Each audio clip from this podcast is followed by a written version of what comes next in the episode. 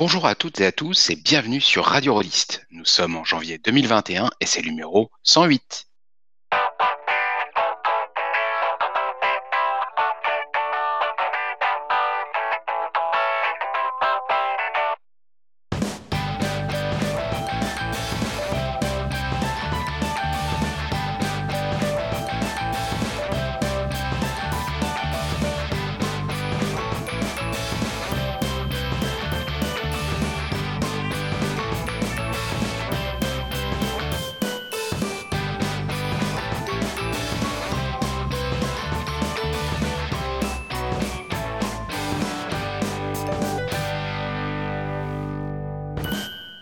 Bonjour à toutes et à tous et bienvenue sur Radio Rollist. Pour ce numéro de janvier 2021, nous avons réuni un équipage hétéroclite de réalisateurs pour peupler l'USS ISS Grumpy. Euh, dans le rôle de Ridley Scott, euh, nous avons le plaisir et l'honneur d'accueillir Emmanuel Garby. Bonsoir à tous ou bonjour à tous, je ne sais pas. Excusez-moi, je suis nouveau dans l'exercice.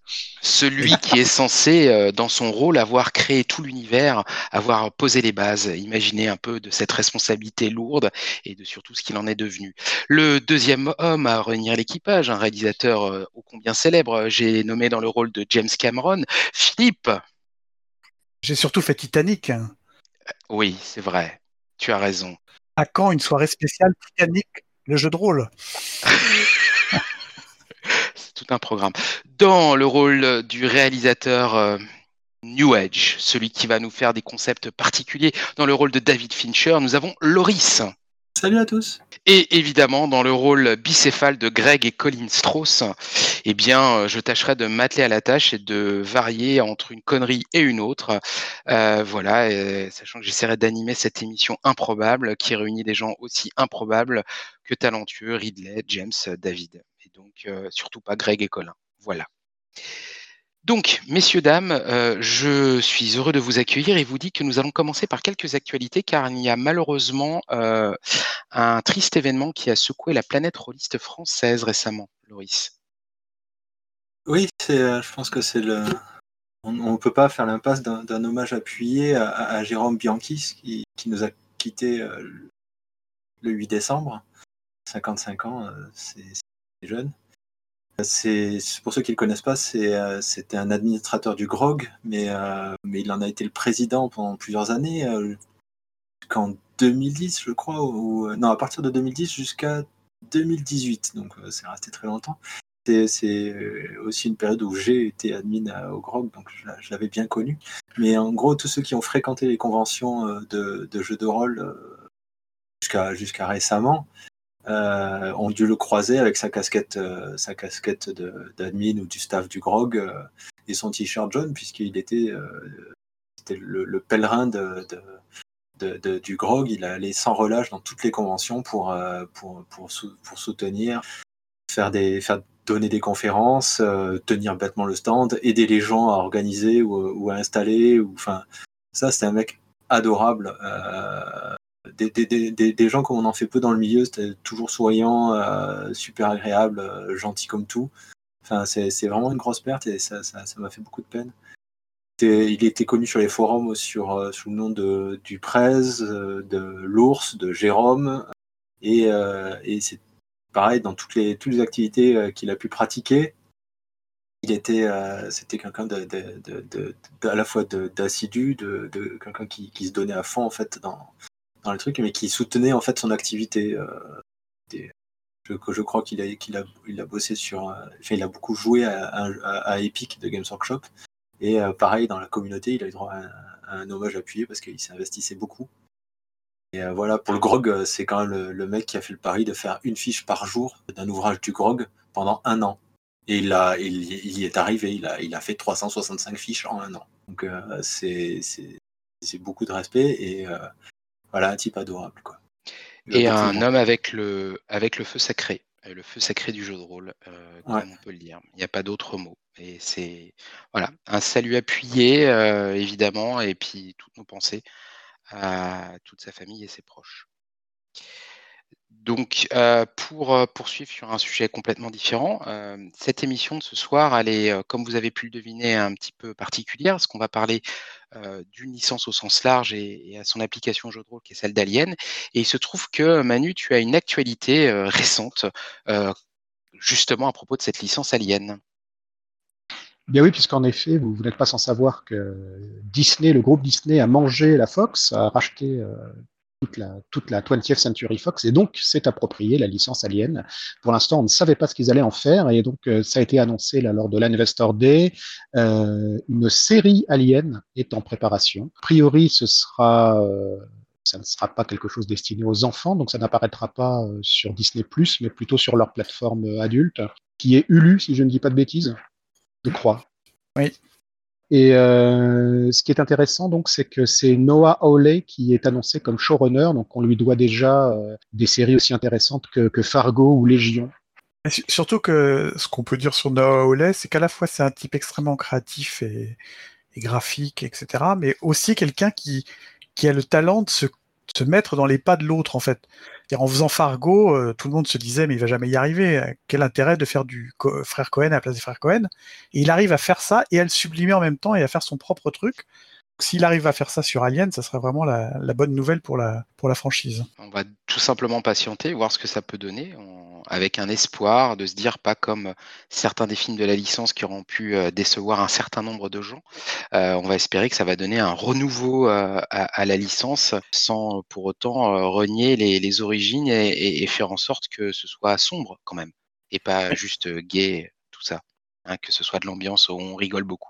Si, il faut rigoler, mais il faut que ce soit sombre. Bon, alors, euh, pour démarrer l'émission, ce que je vous propose, euh, Manu et Philippe, euh, qui sont les, deux spécialistes de l'équipe, hein, vous avez bien compris, entre Ridley et James, c'est sûr qu'il y a plus de chances que ça, maîtrise que David, Greg ou Colin, qui, sont arrivés bien sur le tard. Donc, les deux vieux routards, c'est Ridley et James. Donc, est-ce que vous pourriez nous faire un petit topo d'introduction sur l'univers d'Alien, des fois qu'il y aurait encore des gens qui ne sauraient pas ce qu'est l'univers d'Alien? Ils veulent pas me répondre en fait. Quelle bande de salauds. Dans l'espace, personne ne t'entend crier. C'est ça. Donc je vais crier une bonne fois. Ah et, euh, et on va pas faire Flash Gordon, mais je vais vous proposer par contre de, vous lancer, de nous expliquer un petit peu l'univers d'Alien. Ah, moi, je, vais bien commencer sur Alien parce que c'est vraiment celui que je, maîtrise, même s'il a été réalisé, comme chacun sait, par euh, Manu. En, fait, l'originalité d'Alien, c'est une histoire euh, qui se passe dans un futur assez proche, mais qui, euh, en tout cas à l'époque, euh, amène deux concepts complètement nouveaux. Ce ne sont pas des héros, ce ne sont pas des gens habillés en pyjama avec des épées euh, laser, ce sont des camionneurs. Alors des camionneurs de l'espace qui transportent en l'occurrence du minerai de planète en planète et où en fait les enjeux sont essentiellement est-ce que je vais toucher mon salaire, est-ce que je vais toucher ma prime et quand est-ce que je rentre? Parce que évidemment les voyages interplanétaires sont, sont très longs et, très pénibles. Donc ça, ça crée un contexte qui a été peu utilisé en science-fiction et, et très très peu dans la science-fiction euh, euh, cinématographique. Et puis euh, tout d'un coup, ça amène une deuxième dimension qui est l'horreur en fait Lovecraftienne, on peut dire, de l'espace, c'est-à-dire que dans l'espace, personne ne vous entend crier, mais aussi c'est le lieu de toutes les terreurs en fait.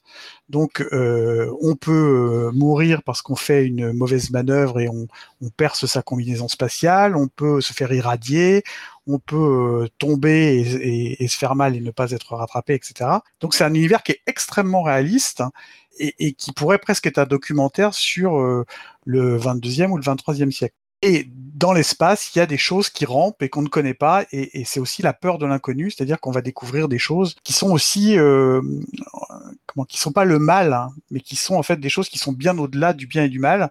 Ils existent, les aliens existent, mais le problème c'est que l'humanité ne le sait pas. Et donc, euh, quand elle le rencontre, eh ben, elle essaie de survivre et elle a beaucoup de mal à le faire, quoi.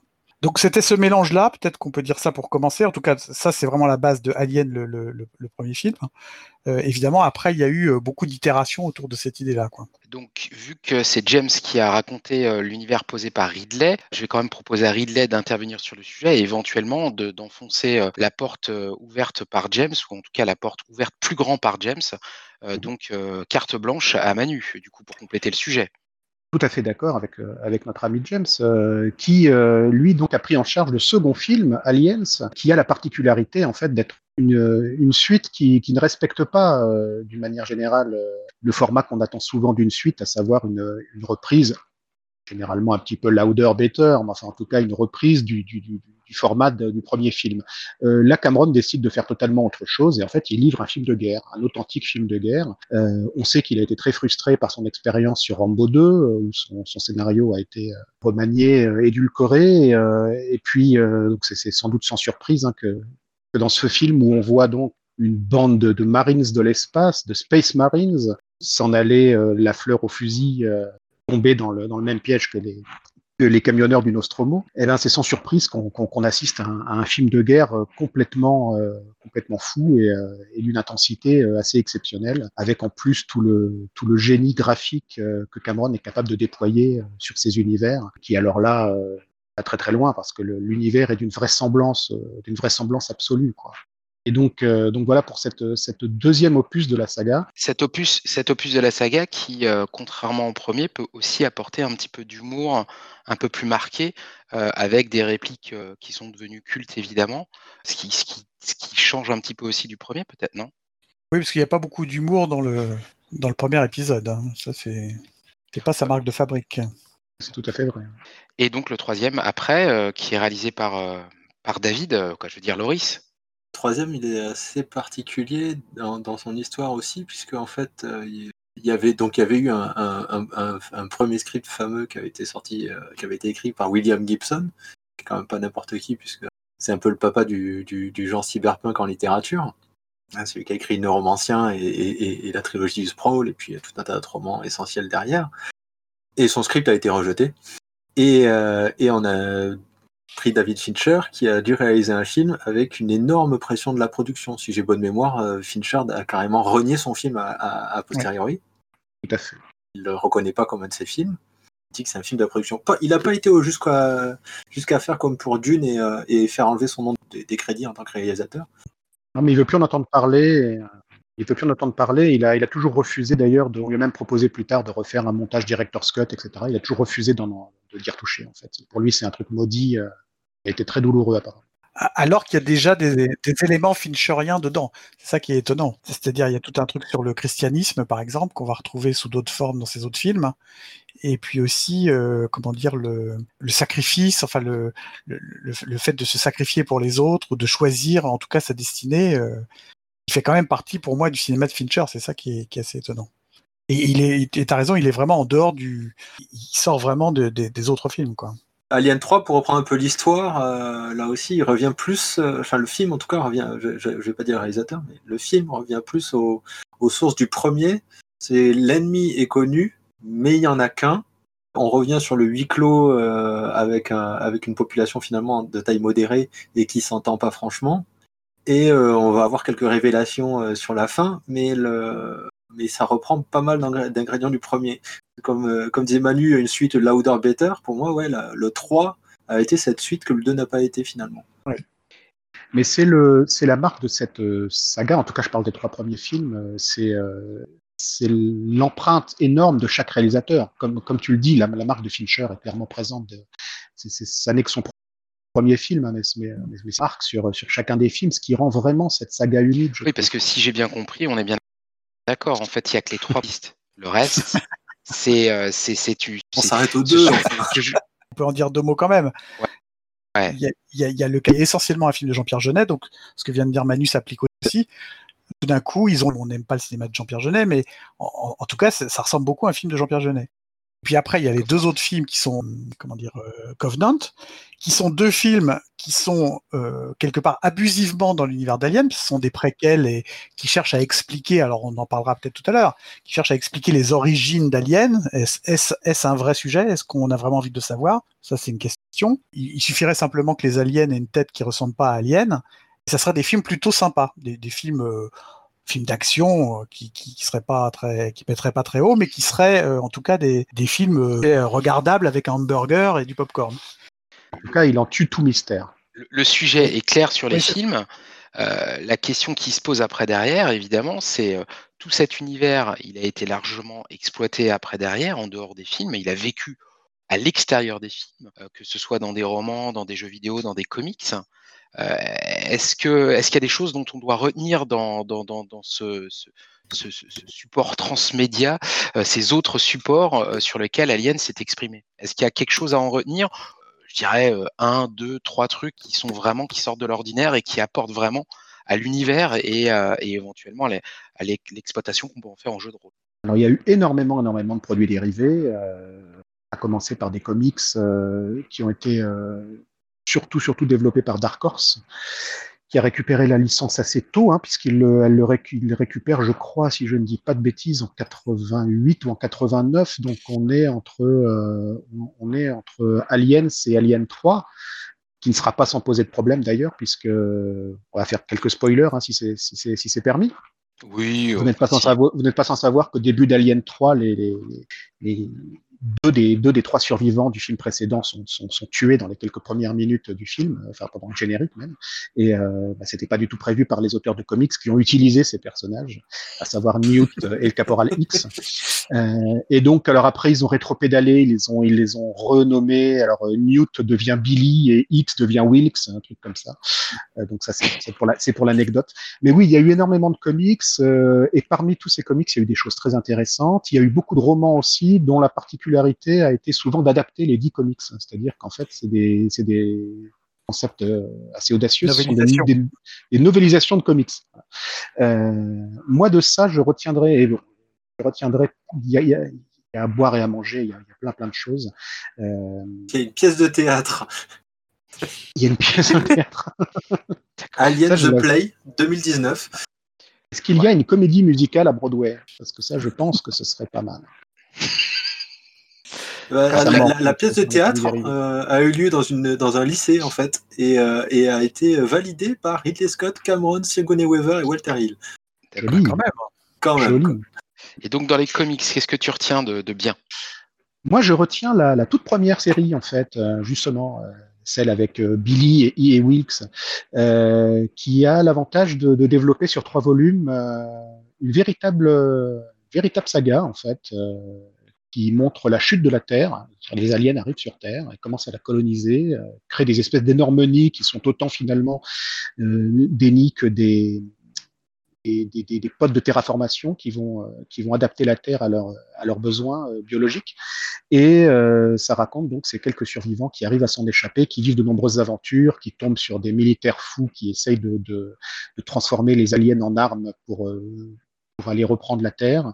Euh, et euh, ça se termine justement par un retour de Ripley, euh, d'Hélène Ripley, l'héroïne de, la saga, qui, qui, va les épauler pour, pour essayer de repousser les aliens hors de Terre et de réclamer la, de réclamer la planète. Les, dessins sont, sont, très datés, à part le second volume qui est peint magnifiquement par Denis Beauvais. Mais il y a, là, on, on parle de jeux de rôle, hein, donc aussi, donc euh, il y a là, mine de rien, euh, des ferments de campagne. Moi, je trouve qu'il y, y, a moyen d'utiliser euh, quasiment tel quel cette trame pour faire une campagne. En tout cas, ça prouve qu'on peut développer une histoire qui ne soit pas un simple huis clos dans l'univers, dans l'univers d'Alien. Et, et c'est intéressant. Et cet arc-là a été adapté en roman d'ailleurs plutôt, plutôt correctement. Ça reste de la littérature de gare, hein, mais, mais c'est plutôt intéressant. Et euh, si on s'intéresse donc les romans, donc, donc j'imagine comme tu disais, novélisation, donc ce comics ou sous sa forme roman, est-ce qu'il y a d'autres euh, romans ou euh, comics qui, qui, valent le coup ou est-ce qu'après derrière on va directement puiser dans, je sais pas, peut-être un jeu vidéo, peut-être même un récent jeu vidéo? Alors il y a encore d'autres, il, il, y a énormément de références. Hein.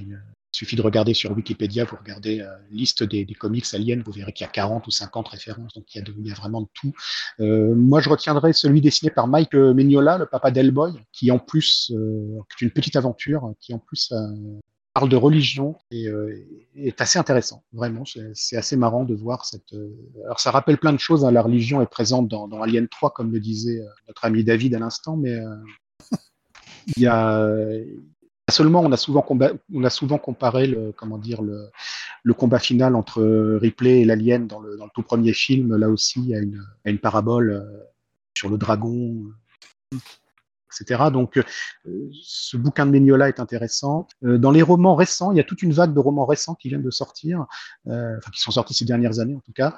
Il y a des trucs qui sont pas mal. Il y en a un que j'ai trouvé plutôt bien fichu qui s'appelle The Cold Forge, qui vaut surtout par son par son personnage principal, qui est une jeune femme euh, victime d'une maladie euh, dégénérative qui la cloue sur, euh, sur son lit. Et en fait, elle, pour interagir avec l'extérieur, elle utilise un, synthétique, donc elle, elle est capable de se, comment dire, de, de, projeter sa conscience. Un synthétique, un robot, un androïde, dans lequel elle, est, elle peut projeter sa conscience, et c'est plutôt, plutôt intéressant. Et en jeu vidéo, est-ce qu'il y a un jeu vidéo ou est-ce que parmi la, la foultitude de jeux vidéo, est-ce qu'il y a vraiment quelque chose où il n'y a rien d'exploitable particulièrement, c'est juste il y, a, Isolation quand même qui est pas mal. Moi, je l'ai, je l'ai pas fini, mais là pour le coup, on est vraiment dans l'esthétique du premier et même dans l'univers du premier. Et puis euh, ça, émule assez bien. Euh, pour le coup, on va peut-être parler de jeu de rôle après, mais euh, là pour le coup, on a vraiment, on vit vraiment l'angoisse. Il n'y a pas beaucoup d'ironie dramatique là-dedans, c'est-à-dire que là, on a vraiment peur de se retrouver dans un dans un corridor face à une créature, quoi. Donc ça, ça rend bien cet univers-là. Après, moi, j'ai pas joué aux autres jeux. Bon, mais en tout cas, voilà. moi, j'ai un super souvenir d'un jeu vidéo, mais alors je sais, je crois que c'était euh, c'était Alien vs Predator 2, qui était un, qui était un gros un gros Quake-like euh, où on se, on se ouais, mais on pouvait pas jouer trois trucs Alien, euh, Predator et Space Marine. Et en fait, moi j'ai fait jouer à, à Aliens, celui de King Edge, après la sortie de ce jeu vidéo. Et en fait, j'ai beaucoup utilisé les BO de, du jeu vidéo et, de, et, de, du, et du jeu vidéo The Thing aussi pour, euh, pour, alimenter la, pour animer la partie. Et, euh, et euh, clairement, la, toute la partie Colonial Marines avec leurs armes euh, m'a beaucoup servi pour décrire Aliens de Leading Edge, on joue des Marines. Et donc ça m'a beaucoup servi pour savoir à peu près quel était euh, l'effet, euh, enfin comment dire, la violence du lance-flamme euh, ou comment fonctionnait un, intensificateur de lumière et tous ces trucs-là en fait. Ça m'a été très utile. Bon, en tout cas là on a, bien posé le, on a bien planté le décor, je pense. bon évidemment. vous en et forcément de très nombreux auditeurs en être bien plus que nous sur tout ça. Mais le sujet évidemment de, de cette émission, c'est d'adresser le sujet du jeu de rôle alors pas forcément sous l'axe véritablement critique des différents jeux de rôle disponibles, mais plutôt de voir qu'est-ce que qu'est-ce qu'on fait de l'univers d'Alien dans le jeu de rôle. Et, le premier, évidemment, la première chose qui, peut nous intéresser, c'est de savoir qu'est-ce qui fait en fait joue à Alien, qu'on joue dans l'univers d'Alien. Quels sont les alors, le, le, terme de tropes, ça serait peut-être bien de le définir, d'ailleurs, monsieur, monsieur Fincher quels sont les tropes d'Alien? Qu'est-ce qui fait, qu'est-ce qui, particularise vraiment qui fait que c'est du Alien et c'est rien d'autre? Je suis pas l'expert euh, sur les tropes, mais euh, il y a d'Alien, mais euh, il y a non non la définition déjà du terme trope. Voilà, parce que des, des gens savent pas forcément ce que c'est qu'un trope. Un trope, c'est c'est à la fois un élément clé, un cliché et un même au sens mémétique du terme, un, un gène de, de, de, du genre de ce qu'on veut définir. Donc, euh, en général, dans des histoires ou des ambiances des, ou des licences, quand on parle de, des tropes de Alien, c'est en gros quels sont les gènes intellectuels qui vont font dire que ça, c'est du Alien et pas autre chose. Donc, et donc, ce sont des, ces gènes, en les décomposant unitairement, on s'aperçoit qu'il y en a qui reviennent dans d'autres trucs, mais que c'est l'ensemble de ces, euh, de, de, ces tropes qui définissent l'identité, le, code génétique de, de, cet univers-là. Donc, ce qui, est, ce qui est assez raccord, comme David s'est désengagé en disant que ce n'était pas son film, Alien 3, euh, qui mieux que Ridley et James pour nous expliquer quels sont justement, quel est, qu qui s'opposerait non pas en ingénieur, mais plutôt en généticien euh, de l'univers d'Alien pour nous définir quels sont ces, ces chromosomes euh, d'Alien, n'est-ce pas? De l'univers d'Alien, je veux dire. Donc, euh, au hasard, Ridley, qu'est-ce que, que vous avez à dire là-dessus euh alors, moi, j'en vois, vois trois, en tout cas, euh, qui me paraissent assez évidents. Le premier, tu en as, James, parlé tout à l'heure quand tu as présenté le premier film de la saga. C'est cet aspect camionneur, c'est cet aspect prolo de l'espace, en fait, où, effectivement les, personnages sont, sont des gens simples, sont des travailleurs qui ont les mains dans, dans le cambouis, qui ont du, l'huile sous, les ongles. Et, euh, ça, c'est euh, essentiel, je pense, à la, saga. Ce sera respecté dans les autres films d'ailleurs. Euh, et, c'est c'est vraiment un, élément fondamental de, l'univers. On n'est pas dans un univers de héros chatoyants, mais bien dans un, univers terre à terre où on travaille. Et les environnements, d'ailleurs, reflètent ça. Hein. C'est sombre, c'est mouillé, c'est fatigant, il y a de la vapeur, etc. Atelier, quoi, c'est pas des hôtels de luxe. Euh, le corollaire de ça, et tu, tu l'avais évoqué aussi pour Alien, c'est la dangerosité de l'univers, c'est-à-dire le fait que euh, l'espace, le vide interstellaire, ne pardonne pas. Euh, la moindre erreur est fatale. Et euh, donc euh, voilà, soit c'est cette espèce de c'est cette espèce de, de dangerosité absolue. Enfin, on fait pas plus hostile en fait que le vide, peut-être même encore plus que les grands fonds. Enfin, il y a rien quoi. Et, et l'alien est le l'alien le comment dire le le représentant de ça, il est l'espèce de, de, de, nec plus ultra de cette, de cette dangerosité de, l'univers. Et puis enfin, le dernier que je vois comme ça, euh, ce serait la, la, marchandisation de l'univers, son sa, sa, sa, captation par des, par des industriels euh, omnipotents, des corporations omnipotentes. C'est du pré-cyberpunk, on est en 79 euh, pour le premier film, et euh, si cet aspect-là nous paraît aujourd'hui euh, très balisé, hein, finalement, les, méchantes corporations qui cherchent, qui cherchent à, à asseoir leur domination sur toute la société, ben, il était quand même très novateur à l'époque. On est avant Blade Runner, du même Ridley Scott, et on a déjà cet aspect marchandisation de, de, de l'univers, de, de, la personne humaine aussi, hein, qui, qui, devient accessoire euh, aux, aux, finances de la société, au, au, bilan comptable de la société. Le, la, la, fameuse phrase, l'équipage peut être, euh, euh, comment dire, dépensé, expandable. The crew is expandable. Oui, puis on voit dans les objectifs. Les objectifs, ah, c'est d'abord de récupérer ce qui est merchandising, qui peut être revendu, réutilisé, euh, avant de se soucier de la survie de l'équipage. Il y a, y, a, y, a, y a, deux tropes qui me viennent en tête aussi dans Alien qui sont vraiment spécifiques à Alien. Le premier, c'est que des extraterrestres dans l'univers d'Alien, il n'y en a pas du tout. Quand, quand, les humains croisent le xénomorphe, c'est le premier que l'humanité croise. Il n'y en a pas eu d'autres avant. Et on n'en voit pas dans les films autre que celui-là et le Space Jockey. Complètement anecdotique quand même. Et l'autre, c'est la technologie. Elle est hyper euh, basse en fait. Elle est, on, a, on a une technologie qui est identique actuellement, à part le voyage spatial et la, la partie voyage spatial cryogénisation. Cryo. Et, et, et, le cryo en voyage spatial, c'est que c'est, ça veut dire qu'ils font du, ils font pas du voyage supraluminique quoi. C'est, euh, on les congèle et on les, et on les dégèle à l'arrivée. C'est quand même du low tech, du low tech pareil, les ordinateurs, il n'y a pas d'IA, c'est des trucs. Enfin, il y a des IA, mais elles sont, elles sont quand même, c'est les mêmes que celles de, de 2000 ans au-dessus de l'espace. Elles sont pas euh, oufissimes. Et le seul truc très technologique finalement qu'on va croiser, c'est l'Android. Oui. Qui est une des premières euh, incohérences finalement du, de, de, de, de l'univers, c'est-à-dire que l'Android, qui est lui, on imagine une technologie assez évoluée, euh, versus une technologie qui au contraire est très euh, très low-tech, comme tu le disais, quoi. Et, et, et, ça, ça, et ça rejoint le thème précédent, c'est-à-dire qu'en fait, alors ça va plus être le cas trop dans les autres films, mais le, robot est complètement euh, déguisé. L'android, il est complètement, personne ne sait que c'est un que c'est un android. Et on ne sait pas très bien quand on regarde le premier si euh, si les personnages savaient que les androïdes existaient. C'est pas très clair. En tout cas, c'est une surprise que, que l'un des leurs soit un androïde. Alors qu'après, dans les autres films de la saga, il y a souvent un androïde, plutôt amical d'ailleurs, qui, qui, se présente clairement comme un androïde. Et c'est pas caché.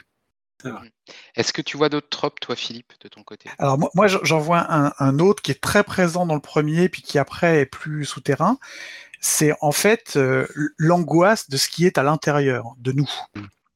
C'est-à-dire qu'en fait, le, le mal n'est pas finalement euh, alors, je parle pas du mal euh, en tant que valeur morale, puisque ces gens-là ont pas beaucoup de valeur morale. Ce qui compte, c'est l'argent, combien ça va leur rapporter, machin, etc. Donc, c'est des gens normaux qui sont pas des héros, comme l'a dit Manu tout à l'heure.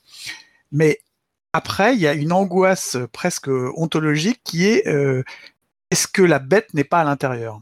Et ça, ça, irrigue déjà tout le premier film, qui est un ensemble incroyable de pénétration diverses, c'est-à-dire que on, on, explose un crâne, on explose un ventre, et, et on féconde en fait euh, un être humain dans lequel on va pondre un œuf qui lui-même va devenir un alien à l'intérieur de. Donc c'est pas the thing, on devient pas la bête, mais par contre on, on, on accueille la bête à l'intérieur de nous.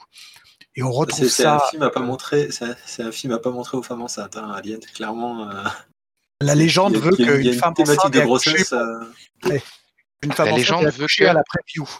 Attends, j'ai pas compris. La légende veut que. Dans une des previews, euh, une femme est accouchée pendant la séance.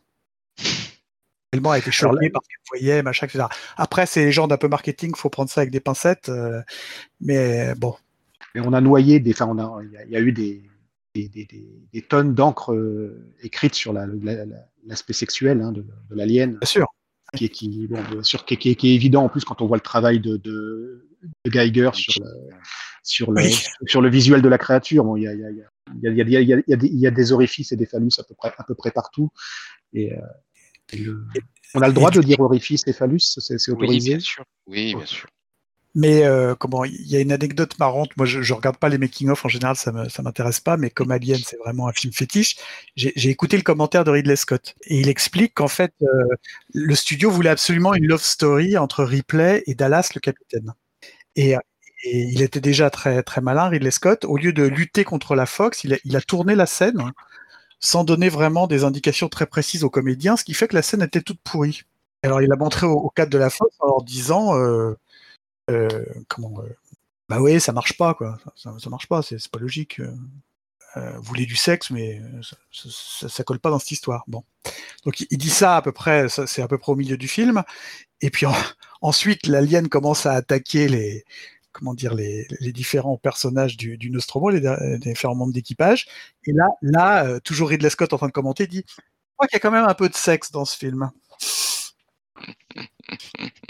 C'est pas mal. Les, sur les anecdotes sur Alien, il faut savoir le- la, la maquette du Nostromo, elle- à l'origine, il y a quatre grandes tours ouais au vaisseau du Nostromo, et elles étaient surmontées en fait par des flèches de cathédrale. Le maquettiste avait, sur demande de Ridley Scott, mis des flèches de cathédrale. Ridley Scott arrive, voit la maquette, il fait Ah, elle est bien, il faut une amélioration. Il chope un marteau, un burin, il éclate les quatre, euh, les quatre flèches de cathédrale. Sous les yeux terrifiés du maquettiste. Oh là, là c'est mieux. Parler de réalisateur à forte personnalité. Ouais, c'est clair. Euh, alors donc on a on a défini euh, on a défini globalement donc euh, les tropes que vous avez identifiés pour vous euh, dans l'univers d'Alien. Euh, Qu'est-ce qui fait selon vous qu'on a qu'on a envie d'en faire un jeu de rôle en fait, qu'on a envie d'y jouer en jeu de rôle On a envie de se faire peur, déjà, sans doute. Donc il y a le Moi, côté je dirais la, la horreur. partie exploration aussi. Il y a l'horreur et il y a le côté exploration. Il y a Ouais. une forte part d'inconnu qu'on va aller visiter et on va aller soulever les cailloux. Quoi. Et ça va mal se passer. Forcément. D'accord. il va Après, falloir gérer justement cette, ce stress. Ça, c'est moi, c'est c'est vraiment le, le, le truc qui me, qui me plaît dans cette dans cet univers, c'est ça en fait. C'est la, c'est la gestion de, de l'attrition, la gestion du stress, euh, la gestion de la tension aussi. Comment tu gères la tension à, à Les la ressources. méca- à des fois- ouais, exactement. les ressources aussi. J'ai pas assez, d- j'ai pas assez d'armes, j'ai pas assez d'oxygène, j'ai, je suis en zéro gravité ou au contraire j'ai de la gravité. euh, euh, c'est, c'est, c'est, c'est tout ce qui est anti-héroïque en fait. ce que vous êtes en train de me dire, c'est que quelque part, euh, euh, cet aspect-là, c'est un petit peu le donjon des origines. Euh, Le, le donjon des origines où les aventuriers doivent gérer leurs ressources qui sont euh, absolument pas pléthoriques, où l'horreur peut se croiser au détour d'un piège ou d'un monstre qu'ils ne connaissent pas. Je, je mets ça dans le côté de- du donjon, euh, des, des joueurs qui découvrent leur premier donjon avec un système absolument mortel ou un, euh, je sais pas, un, un scénario mythique. Non? Ouais, j'y avais, j'y avais jamais pensé, mais c'est vrai que les, les premières parties de Donjons et Dragons, euh, c'était ça. C'est-à-dire, en fait, on est dans des couloirs sombres, une torche à la main, et on sait qu'on peut se faire bouffer euh, par un cube gélatineux ou quoi que ce soit. Donc, c'est- vrai qu'il y avait un, il y a un rapport euh, très proche, en fait, euh, avec le jeu de rôle des origines, en tout cas. Et, et- et la gestion, effectivement, euh, il me reste deux- 12 Attrition. flèches, 10 flèches, 8 flèches, euh, 3 points de Et vie. etc. Et le fait que le jeu, les règles de fuite étaient super importantes dans le premier Donjon et Dragon. Oui. Donc, quelque part. C'est là que les joueurs, la- à la première partie, à la première fuite, c'est là que les joueurs découvraient la règle de une porte se ferme toute seule dans un donjon. Donc, quelque part, en fait, l'univers d'Alien, et si on voit sur mes films, on voit bien qu'il y a un- un- une vraie corrélation entre l'ADN du jeu de rôle des origines avec les pre- la première édition de Donjons et Dragons, les, pr- les premières éditions, et les, les donjons mortels qu'on pouvait trouver, et quelque part, le premier film d'Alien, en fait. Ben, J'y avais pas pensé avant que tu ne fasses la remarque, mais ça me paraît très juste. C'est assez juste. En fait, Alien, euh, c'est 79, c'est 5 ans après Donjons et Dragons, c'est euh, 4 ans après Tomb of Horror, la version originale. Voilà. Et c'est la même année que ADD1. Non, c'est pour ça que je pense vraiment à Tomb of Horror, en fait, euh, évidemment. Ouais. Euh, on est bien d'accord. Euh, donc, euh, ouais, donc quelque part, euh, c'est pour ça que ça, ça, ça a encore plus de sens, parce que si on prend dans un sens quelqu'un qui a déjà joué du jeu de rôle, c'est dans son ADN. Arrive Alien, s'il a commencé à jouer au jeu de rôle avant ou juste avant la sortie, ça, ça correspond à son ADN. Et ceux qui sont passés après, ben, qu'ils aient vu Alien ou pas, mais qui ont joué des jeux de rôle, ben, ça correspond aussi. Il y a un lien logique, en fait. D'ailleurs, pour l'anecdote, Philippe Manœuvre, quand il organisait des parties de jeux de rôle sur France Inter dans les années 82, euh, il a, il- c'était des parties qui se passaient dans un vaisseau avec des aliens à bord. Et donc les gens appelaient on dit, au téléphone, bon, il y a une porte à gauche et une porte à droite, qu'est-ce que tu fais? J'ouvre la porte de gauche, ah, pas de bol, tu t'es fait boulotter. Auditeur suivant, et hop, on passait à quelqu'un d'autre. Alors, euh, vu qu'on a, on a détaillé les tropes, la question qui se pose, c'est quels sont les problèmes justement de, de ces tropes, de, cette, de ces chromosomes euh, de, de l'ADN d'Alien?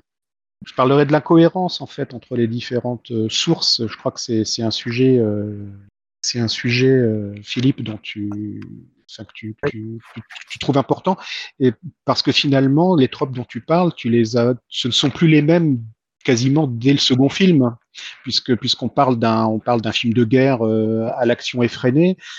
Et du coup, euh, qu'est-ce que tu fais? Tu prends, tu, tu prends l'un, tu prends l'autre, euh, tu essayes de mixer les deux. Enfin, et- il y, a- y y finalement un souci. C'est là. un, un vrai souci. C'est, c'est-à-dire, il faudrait presque choisir son, son univers alien. C'est-à-dire, est-ce que je prends Alien, est-ce que je prends Aliens? Et, et en même temps, c'est extrêmement séduisant d'avoir tous ces éléments-là. Et, du peu que j'en ai lu, puisque moi j'ai lu simplement le, kit d'initiation du nouveau jeu, ils essaient quand même de raccorder tous ces trucs-là. Mais ça, suppose quand même de les, si, je peux prendre cette expression-là, les limer aux, entournures de manière à ce que ça rentre euh, par exemple, il y a les Colonial Marines. Euh, bah, ils expliquent pourquoi les Colonial Marines expliquent, et, enfin existent. Mais est-ce qu'ils sont, euh, est-ce qu'ils tuent des aliens d'un coup de pistolet? C'est peut-être pas aussi simple que ça. Alors que dans le film euh, de Cameron, on, on voit bien euh, ce genre de scène, quoi. Donc, tu disais qu'il y a un autre problème avant ça pour toi? Moi, j'ai un problème avant ça, avant de choisir les, avant de choisir quel film je veux faire jouer, j'ai un problème fondamental sur le jouer à long terme à Alien. C'est euh, Alien, si, si, si je prends euh, que si je prends que les films, hein, parce que la majorité des gens n'ont vu que les films. Effectivement, ça change la donne quand on a lu les comics, les romans, etc., qui enrichissent l'univers. Mais si on prend que les films, on sait quasiment rien de l'univers. On sait qu'il y a une corpo, elle s'appelle Wayland Yutani, il y en a une. On n'en connaît pas d'autres, il n'y en, a- aucune autre nommée peut-être pour le 4. Il y a une planète prison, il y a un astéroïde qu'on va visiter deux fois. Et, euh, je sais pas pour la suite, pour les Covenants, etc., c'est les préquels, mais ces quatre films-là, euh, l'univers, il est très petit. Donc l'univers, euh, en termes de qu'est-ce que je peux faire avec, ben, C'est pas qu'il est je, très je petit, bosse c'est- tout, mais il n'y a pas énormément de... J'ai très peu d'éléments, en tout cas, pour Voilà. me nourrir. c'est pas que c'est pas que l'univers est très petit. Euh, tu pourrais, si on prend le parallèle avec un maître de jeu, euh, tu as un bouquin qui détaille tout et tu as un bouquin qui détaille trois fois rien. Euh, ça veut dire on se, la théorie du verre à moitié vide ou du à moitié plein quoi. Un, dé- un univers très très très rempli, très détaillé peut brider, inhiber le MJ parce qu'il ne sait pas comment il peut euh, respecter le canon, qu'est-ce qu'il a le droit de créer, qu'est-ce qu'il n'a pas le droit de créer. Dans un univers euh, en jeu de rôle pas trop détaillé avec des, des thèmes forts, euh, le MJ qui aime bien pouvoir mettre sa, sa, sa, sa contribution dans, dans l'univers, il sait qu'il va être assez libre de faire ce qu'il veut en respectant les quelques éléments qui sont abordés dans, dans soit le premier film, soit le deuxième film de Je l'approche. suis d'accord avec toi, Michael, mais en fait, j'ai même pas atteint le problème. Ah, C'est-à-dire que Enfin, moi, je- cet univers, comme il n'est pas décrit, euh, je peux utiliser n'importe quel JDR de science-fiction euh, pour dire, voilà, c'est du Alien, euh, je vais m'intéresser au prolo de, de cet univers. Je, je prends euh, Eclipse Phase ou je prends Star Wars et je dis, vous allez jouer des garagistes. Vous allez jouer du prolo. Bon, ok. Donc je peux brancher n'importe quel univers. Ce qui fait du Alien derrière, à un moment donné, c'est que quand je dis à mes joueurs, on va jouer à du Alien, ils veulent voir le putain de xénomorphe. Ok, j'en mets un, j'en mets. Je fais le premier film, je vous en mets un, je vous massacre tous, il y, a- il y a quelques survivants. Ok, qu'est-ce que je fais après? Ben, Je fais un Cameron, je vous file des flingues et j'en mets 200. Bon, super, et je fais quoi après? Bah, ça commence à être limité. Quoi. Eh ben, je que, pense que si je mets pas l'alien, les joueurs n'ont pas le sentiment, ils, ils sentent euh, vont se sentir volés en fait. Ouais. Ils vont se dire, on a joué à un jeu de SF, mais euh, en quoi c'était Alien? Eh ben, euh, je pense que là, en plus, ça tombe bien, vu qu'on a, on a Manu, on a, on a Monsieur Ridley Scott, euh, Sir Ridley Scott avec nous, et que si je ne m'abuse, il y a une campagne disponible qu'on peut trouver sur le net. Euh, tu as été confronté à la problématique, donc euh, comment tu as, géré la chose pour justement dire, euh, bah, ouais, il y a que les films. Euh, si Manu a réussi là où Ridley Scott a échoué. Et voilà. Donc, euh, quelque part, il mérite le titre de Sir Ridley Scott, mais lui, il est même Lord Ridley Scott. Quoi. Manu, je rachète Euh, tes droits. Euh, Loris, est, Lo- Lo- Loris est- est très gentil et trop gentil, puisque le, le truc en question est un vieux machin euh, qui a 25 ans et qui, euh, enfin qui, oui, oui, euh, qui doit quasiment avoir 25 ans, puisque ça date de la sortie du Aliens Adventure Game euh, de 91, donc euh, et euh, qui est totalement illisible aujourd'hui. Je tiens à vous prévenir, et je suis pas certain d'avoir résolu le problème d'ailleurs. Euh, Comment j'ai géré ça? Bah, Tout simplement, en fait, en faisant, euh, en faisant en partie, euh, et je crois que c'est toi qui as cité le, le mot d'ailleurs, euh, Philippe, de MacGuffin, ou c'est Michael, je ne sais plus. C'est moi, c'est moi Euh, qui avait cité le MacGuffin. Tout à fait, en faisant de l'alien en partie un MacGuffin, euh, et, euh, et bien entendu en dosant ses apparitions. Donc il n'apparaît pas dans tous les, il n'apparaît pas dans tous les scénarios, il apparaît de manière euh, bien entendu euh, graduelle. Par contre, toute la campagne tourne autour de lui. C'est-à-dire que euh, dès le premier scénario, qui est un scénario d'enquête très classique, où on va venir investiguer euh, sur euh, une corpo qui visiblement cache des choses, etc., euh, eh ben on va apprendre qu'elle qu'elle a lancé un programme de recherche particulier pour lequel elle, elle fait enlever des scientifiques. Donc on va remonter ça, on va arriver à un lieu qu'elle a caché. Sur ce lieu, il y a l'air de se se passer des choses, et, et, et ainsi de suite. Donc en fait, on va tourner en permanence autour de ça. On va tourner en permanence autour de la de l'idée de l'alien. Donc le joueur sait qu'il est dans cet univers. euh, il sait à terme euh, comment dire que ça va lui tomber dessus. On joue avec ses attentes, c'est-à-dire là où il l'attend, euh, eh ben il est pas. Euh, là où il l'attend pas forcément, il, peut être. Euh, et, et tout le jeu va être de, de, de jouer avec ça. C'est pas, c'est pas une campagne au long cours. On va pas jouer trois ans hein, sur le sujet. Par contre, on va être capable de, on va être capable de mettre à la suite, euh, je dirais, euh, six ou sept bons scénarios euh, qui, euh, qui auront euh, effectivement exploré un petit peu toutes les variations possibles sur le thème pour en arriver à quelque chose euh, sur la fin qui sera plus cameronesque que, que, Ridley Scottien. Et donc, euh, selon toi, quand tu as, créé cette campagne, donc il y a à faire, euh, donc toi, tu as essayé de- de- d'adresser les problèmes, en tout cas de ce qu'on a vu sur des scénarios fermés, sur des scénarios, les scénarios du film qui proposaient une, vision du monde à chaque fois euh, dans un univers très réduit, euh, dans un contexte assez réduit. Comment tu as fait pour, comment tu as adressé le problème en fait pour ouvrir? Parce que ta campagne, forcément, elle ouvre par rapport à un film, vu que d'abord, d'une dure plus longtemps, qu'il s'y passe beaucoup plus de choses et que euh, l'alien est là sans être là, un peu à la Lovecraft dans l'absolu, où l'horreur, on la montre, montre pas euh, direct. Euh, alors là, tout, bêtement, j'ai utilisé ce que j'avais sous la main, c'est justement ce fameux Aliens Adventure Game, là, le, jeu de rôle paru chez, Leading Edge Games euh, en 91, qui euh, faisait cette tentative d'ouverture, euh, puisqu'il présentait pour la première fois, je dirais, dans le dans, les, dans les produits dérivés, il présentait énormément de détails sur l'univers. C'est-à-dire qu'on avait une carte étoiles dans laquelle on avait, euh, je sais pas, peut-être une cinquantaine de, planètes ou de colonies euh, différentes euh, qui étaient, qui étaient, euh, qui étaient détaillées avec euh, diverses idées, euh, planètes, planètes industrielles, euh, etc., etc., planètes de fret, planètes euh, planète gazeuse autour de laquelle on n'a qu'une station d'accueil ou de, ravitaillement. Donc euh, voilà, le, jeu proposait un univers pour la première fois, et euh, d'ailleurs parfois assez maladroitement, mais euh, je suis parti de ça en fait, tout simplement. Et après j'ai brodé là-dessus et rajouté mes, propres, lieux. Et, à l'époque où c'est sorti le jeu de Leading Edge, euh, tu n'avais pas, il euh, y avait déjà beaucoup de comics, quoi, c'est 91, tu dis pour ton écriture de campagne, mais il y avait déjà donc deux, voire bientôt trois tu avais, déjà du roman et du comic sur lequel t'appuyer ou c'est vraiment eux qui ont euh, quelque part installé l'univers en commençant à le détailler, parfois assez maladroitement comme Non, les, premiers comics étaient déjà sortis, ce, dont, je, te parlais tout à l'heure. le truc de la, la, première série, voilà, était déjà, était déjà sorti. Je m'en étais en partie inspiré. Hein. Il y, a, un scénario notamment qui est dans, la petite campagne de l'époque là, qui, qui est tiré quasiment textuellement du, comment dire, du, comics. Du comics. Et, du coup, tu as fait cette campagne, tu as joué un temps. Est-ce que euh, pour toi, les faiblesses euh, de comment était adressé le, thème et les tropes d'Alien dans ce jeu-là, euh, est-ce que ça a fait que pour toi, tu as abandonné Alien pendant longtemps en jeu, sur le jeu de rôle, avant d'attendre qu'il y ait un autre jeu de rôle qui te permette de le faire? Ou est-ce que tu as carrément as essayé avec d'autres mécaniques? Ou je ne sais pas, tu vois on a fait quelques essais avec d'autres mécaniques. Je me souviens qu'on a joué une ou deux soirées avec euh, le système de Cyberpunk, par exemple Moi, je me rappelle avoir essayé, tu vois, avec le système de Trauma. Euh, euh, on avait fait du, Alien avec du Trauma à l'époque, du Stormbringer, un playing game. Mais pour être franc, non, je n'y ai pas retouché depuis jusqu'à la sortie là, du jeu de, Free Alligan.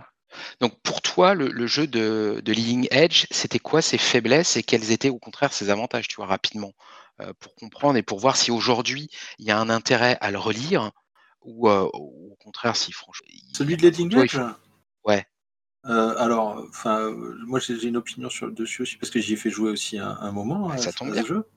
Euh, déjà dans, le bouquin de base, il faut savoir que dans le, le, Aliens de, de Leading Edge, à la fin, il y avait euh, des idées quand même.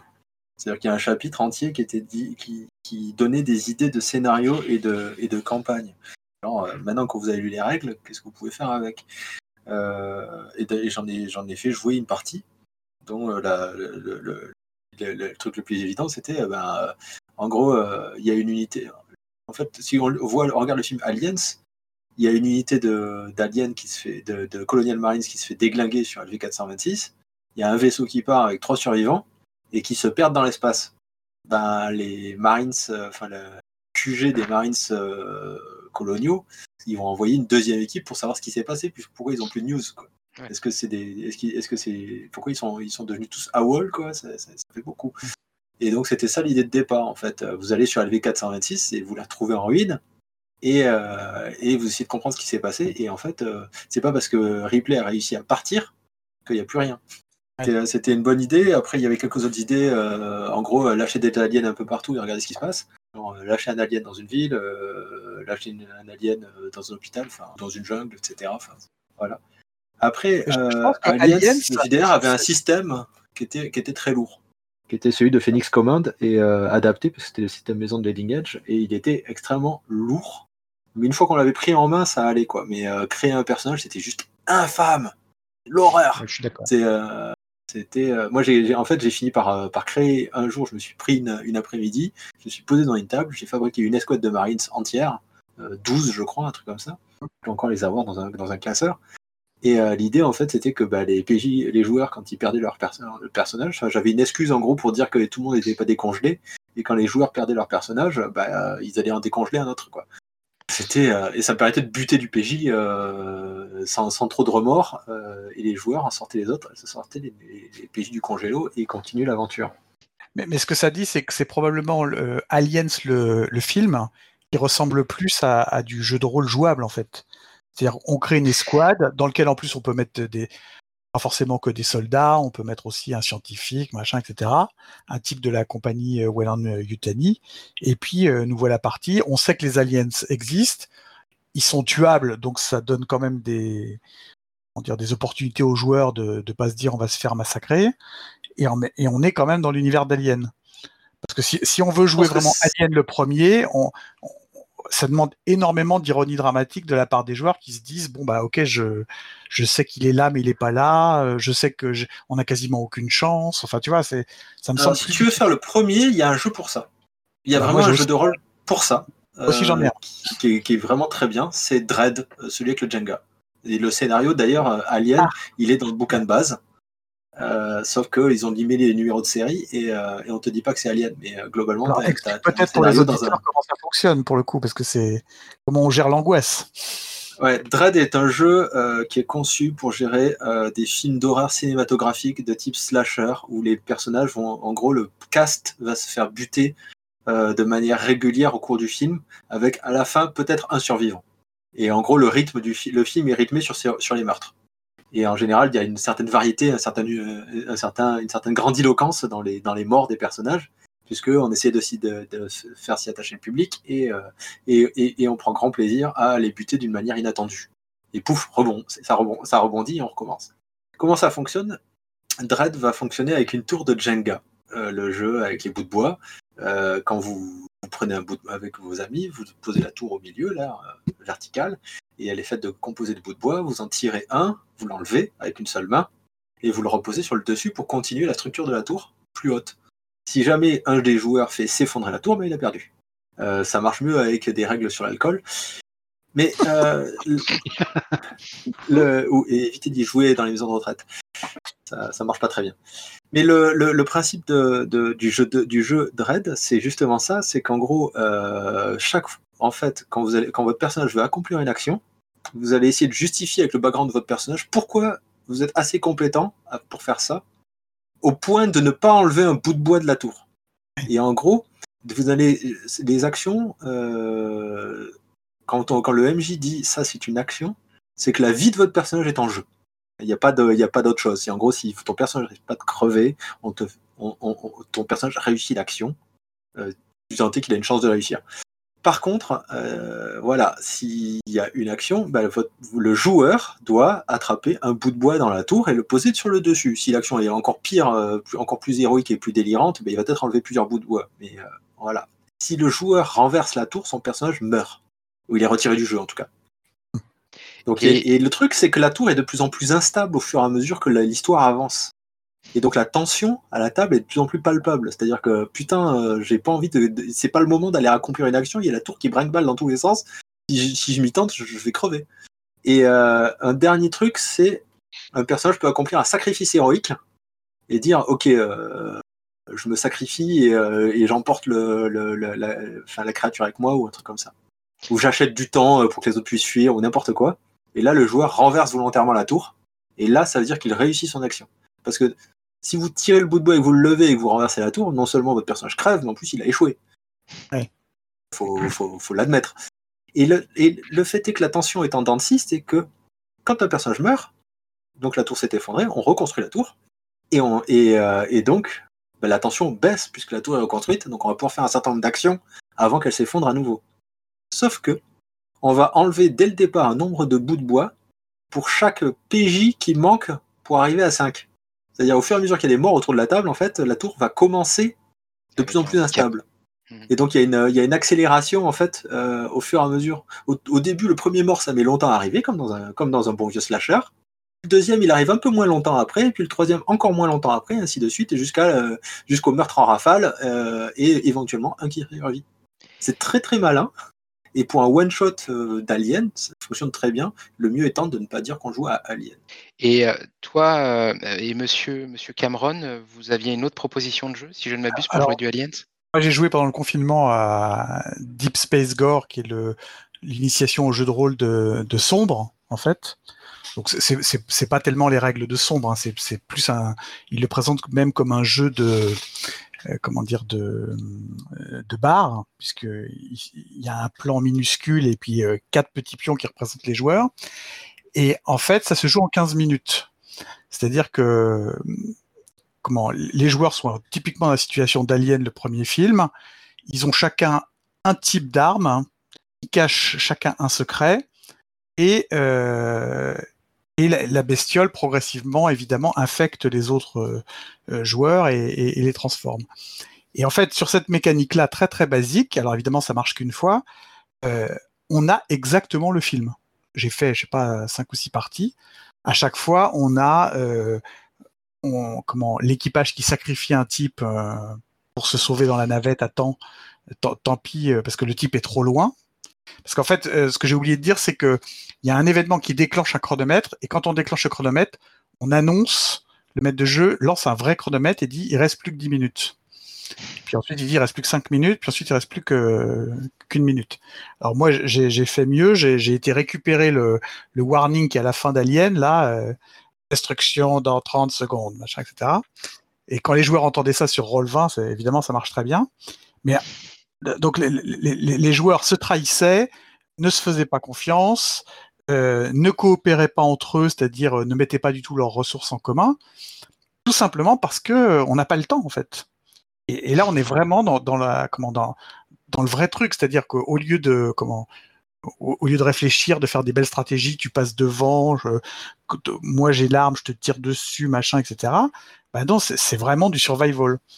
Et bon, encore une fois, c'est un one shot. Une fois qu'on l'a fait, on peut pas tellement faire rejouer le, le scénario. Mais je, je, le conseille vraiment, c'est très très drôle. Hein. Très très. Et, on est vraiment. D'un côté Dread, d'un côté Dread d'Epidia Ravichol et de l'autre côté donc Deep Space Gore. Euh, Deep Space Gore, c'est ça que tu as dit, qui est, euh, qui, qui, qui, qui fait dans partie un, de, de, de, de Johan Scipion, qui fait partie de l'univers de Sombre. Ouais. Alors moi, j'ai un petit conseil aussi, c'est Extinction de Kobayashi, qui, euh, bah, qui sert aussi à, à, à simuler du, du Alien-like. Euh, euh, il cite d'autres films, hein, en exemple comme Event Horizon par exemple, ou des choses comme ça. Euh, et c'est bien fichu, c'est très très bien fichu. C'est un petit opuscule, c'est de l'OSR, donc bah, ça rejoint finalement ce que tu disais en ouverture de notre émission à propos de, de l'adéquation du donjon originel aux thématiques d'Alien. Euh, donc euh, ça reprend donc la, mécanique OSR et puis dessus euh, il utilise euh, en particulier deux petits petites règles qui, qui fort bien fort bien trouvées pour pour gérer deux aspects de l'univers. Le premier c'est l'attrition avec des dés d'usage. Vous savez ces dés qui s'usent lorsqu'on les utilise. Ton D20 devient devient un D12 et puis un D10, etc., etc. au fur et à mesure que tu l'utilises. Euh, donc, ce qui permet de justement de jouer sur la, la raréfaction euh, toujours plus rapide euh, des équipements, des ressources, etc. Et puis le deuxième, c'est l'adrénaline. Il, il, y a un petit système d'adrénaline qui marche très bien. C'est vraiment très bien fichu, Extinction pour préciser, Extinction de Kobayashi, c'est basé sur le Black Hack, euh, comme euh, Macchiato Monster, hein, qui est d'Eric Niedan, est basé aussi sur le White et le Black Hack, donc euh, de l'OSR. Et euh, donc vous retrouverez à la fois ce d'usage dans Extinction, on les retrouve dans Macchiato Monster, et là plus récemment, on les retrouve dans, on va les retrouver dans Donjons et compagnie, par exemple. Mais c'est vrai que c'est une mécanique qui marche assez bien, le, le dé d'usage. Le principe, c'est quoi? C'est vous faites 1-3 sur le dé, euh, vous perdez, vous diminuez d'un rang. Donc si ça avait un D12, vous faites 1 à 3 sur le D12, vous utilisez les points que ça a donné, mais vous descendez à D10. Si euh, quand vous lancez votre D10, vous faites 1 à 3, vous passez à D8, puis à D6. Et quand vous passez de D4, vous faites 1 à 3 sur un D4, et bien le D disparaît. Donc si vous avez une ressource peu nombreuse, vous aurez D4 dans votre dé d'usage. Si vous avez une nombreuse D6, mais ça peut partir vite en fait, en fonction de votre chance au dé, tout simplement. Donc ça marche bien. Ok, donc extinction donc, de Kobayashi, euh, donc Dread de Epidia Ravichol, pardon, et, euh, et, Deep Space Gore de, de, de Johan Scipion. Euh, on, a, on a vu le, le Aliens de, Leading Age. Maintenant, dans les jeux aussi plus mainstream, c'est-à-dire diffusés de façon plus massivement, il y a eu des, des, des, jeux plus récents. Alors, si on, reste sur le, le, moins mainstream mais un peu plus, euh, un peu plus étoffé parce qu'il y a toute une gamme. Euh, je pense que Loris, tu peux peut-être nous parler de Mothership, peut-être. Ouais, Mothership, c'est excellent. Alors, le système de règles, je n'irais pas dire qu'il est excellent. Le système de règles, il fait ce qu'il a à faire. Euh, C'est-à-dire, euh, on peut le classer dans l'OSR parce que c'est le Mothership se présente sous forme de petits pamphlets avec en, en, en petit format euh, livré à graffer. Et le, et le système euh, utilise des D10 euh, ou des D10 x 10, 10 à 100, euh, pour tout un tas de règles. Et comme tous les jeux qui veulent, veulent d'Alien, gèrent en fait un, un, comment dire, toute une notion autour du stress. Après, on aime ou on n'aime pas le système. Il a l'avantage d'avoir la création de personnages sur la feuille de base et de créer des personnages très très vite. Et dans mon expérience de, de jeux de rôle où ça crève beaucoup. Euh, un jeu où vous pouvez créer un personnage très rapidement, euh, bah, ça permet euh, de perdre son personnage sans trop chialer et d'en recréer un vite fait et de retourner dans la, partie sans toutefois que ça tue l'ambiance en fait. L'idée que si, je perds mon personnage et que, j'en recrée un et que je rentre, et ça va tuer l'ambiance et l'atmosphère et le côté mortel du truc, C'est pas vrai. Perdez un joueur de jeu de rôle, vous perdez votre personnage, vous en créez un autre, euh, l'angoisse sera toujours là. Mais ce qui est important dans vos archives, en fait, c'est pas tant son, système de règles. En plus, il est souvent gratuit, euh, enfin gratuit entre guillemets. Il est, souvent en pay what you want, euh, le PDF de vos archives. vous pouvez le récupérer assez facilement pour quelques deniers, pas très cher. Mais ce que vous, ce sur quoi vous devez vous pencher, c'est ces suppléments en fait. il a eu plein de petits suppléments en, une ou deux pages. J'avoue que ceux-là, je les ai pas. Moi, je me suis intéressé aux trois gros, qui sont euh, Dead Planet, A Pound of Flesh et Gradient Descent. Et pour le coup, si vous voulez jouer euh, à mi-chemin entre le premier et le deuxième film, euh, donc plus ou moins le troisième, vous allez trouver là ce qu'il faut en fait. Et, finalement, c'est si vous n'utilisez pas les règles de Mothership et vous utilisez un autre jeu, vous utilisez le jeu de Free Liga ou quoi, c'est avec ces, suppléments-là que vous allez peut-être pouvoir jouer une campagne dans, dans une ambiance à la Alien. Tu veux dire une campagne clé en main Tu veux dire une campagne clé, en, main, en sandbox non mais, ce que je veux dire par là, une campagne clé en main dans le sens où tu n'auras pas un travail de création de A à Z, plutôt un cadre qui te sera donné pour pouvoir l'exploiter dans une campagne. Voilà. Tellement clé en main que c'est vraiment, au niveau maquette, c'est vraiment hyper bien foutu aussi pour, pour, pour euh, mettre un maximum de matos euh, dans, un, dans un espace qui est hyper restreint. Hein, c'est livré à 5 et euh, une lisibilité malgré tout euh, présente. Et euh, bon, ça s'est amélioré avec les, entre le premier et le troisième. Radiant Descent, c'est quand même assez exceptionnel au niveau de la lisibilité du. Mais le, celui qui m'a vraiment fait aimer la gamme, c'était Pound of Flesh, donc le, deuxième de la série. Donc, pourquoi ça, fait du Alien? Un, vous avez les, les, tropes de jouer des crevards. Du, prolo, mais aussi euh, des mecs qui veulent s'enrichir euh, en allant piller, euh, les, en allant fouiller des stations spatiales oubliées, abandonnées, ou qui, qui vont aller faire des les naufrageurs et essayer de récupérer des épaves qu'ils auront peut-être créées eux-mêmes pour, les piller et récupérer ce qu'il y a dedans. ou vous pouvez bosser pour une corpo. Enfin, en gros, vous allez avoir cette espèce d'ambiance cyberpunk où vous allez jouer des crevards très compétents et qui essaient de survivre. Et vous avez l'aspect horreur, euh, qui est pas justement euh, centré autour du xénomorphe, euh, qui est centré autour de tout un tas d'autres choses horribles qui peuvent arriver dans l'espace.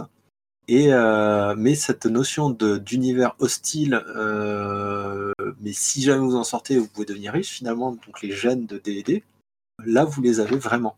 Dead Planet, votre vaisseau spatial euh, sort, euh, enfin s'arrête au milieu de l'espace, les alarmes s'allument et, euh, le l'IA de, bord décide de vous décryogéniser et vous vous demandez bien pourquoi. Et vous êtes en orbite autour d'une planète et il y a tout un tas d'autres vaisseaux fantômes en orbite autour de cette planète-là.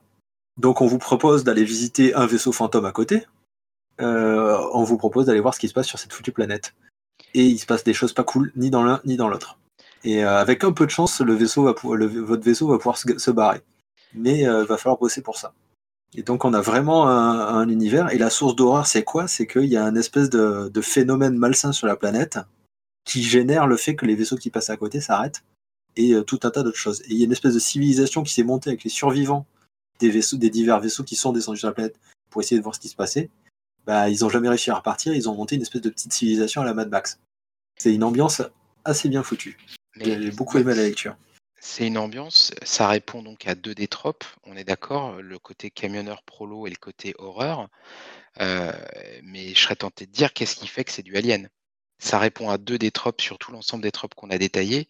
Pour toi, en quoi, euh, que, comme tu connais le Aliens de, Leading Edge, en quoi, euh, on parlait de Deep Space Gore, de Dread, dans, dans, ces jeux-là, quel est le jeu On viendra à celui de Free Legal derrière, mais qu'est-ce qui fait euh, qu'il y a un jeu qui est plus alien qu'un autre, si tu veux? Je ne dirais pas que c'est plus alien qu'autre chose, c'est juste que pour moi, ça répond euh, à la notion d'horreur, à la notion d'univers hostile, à la notion de, jouer des crevards.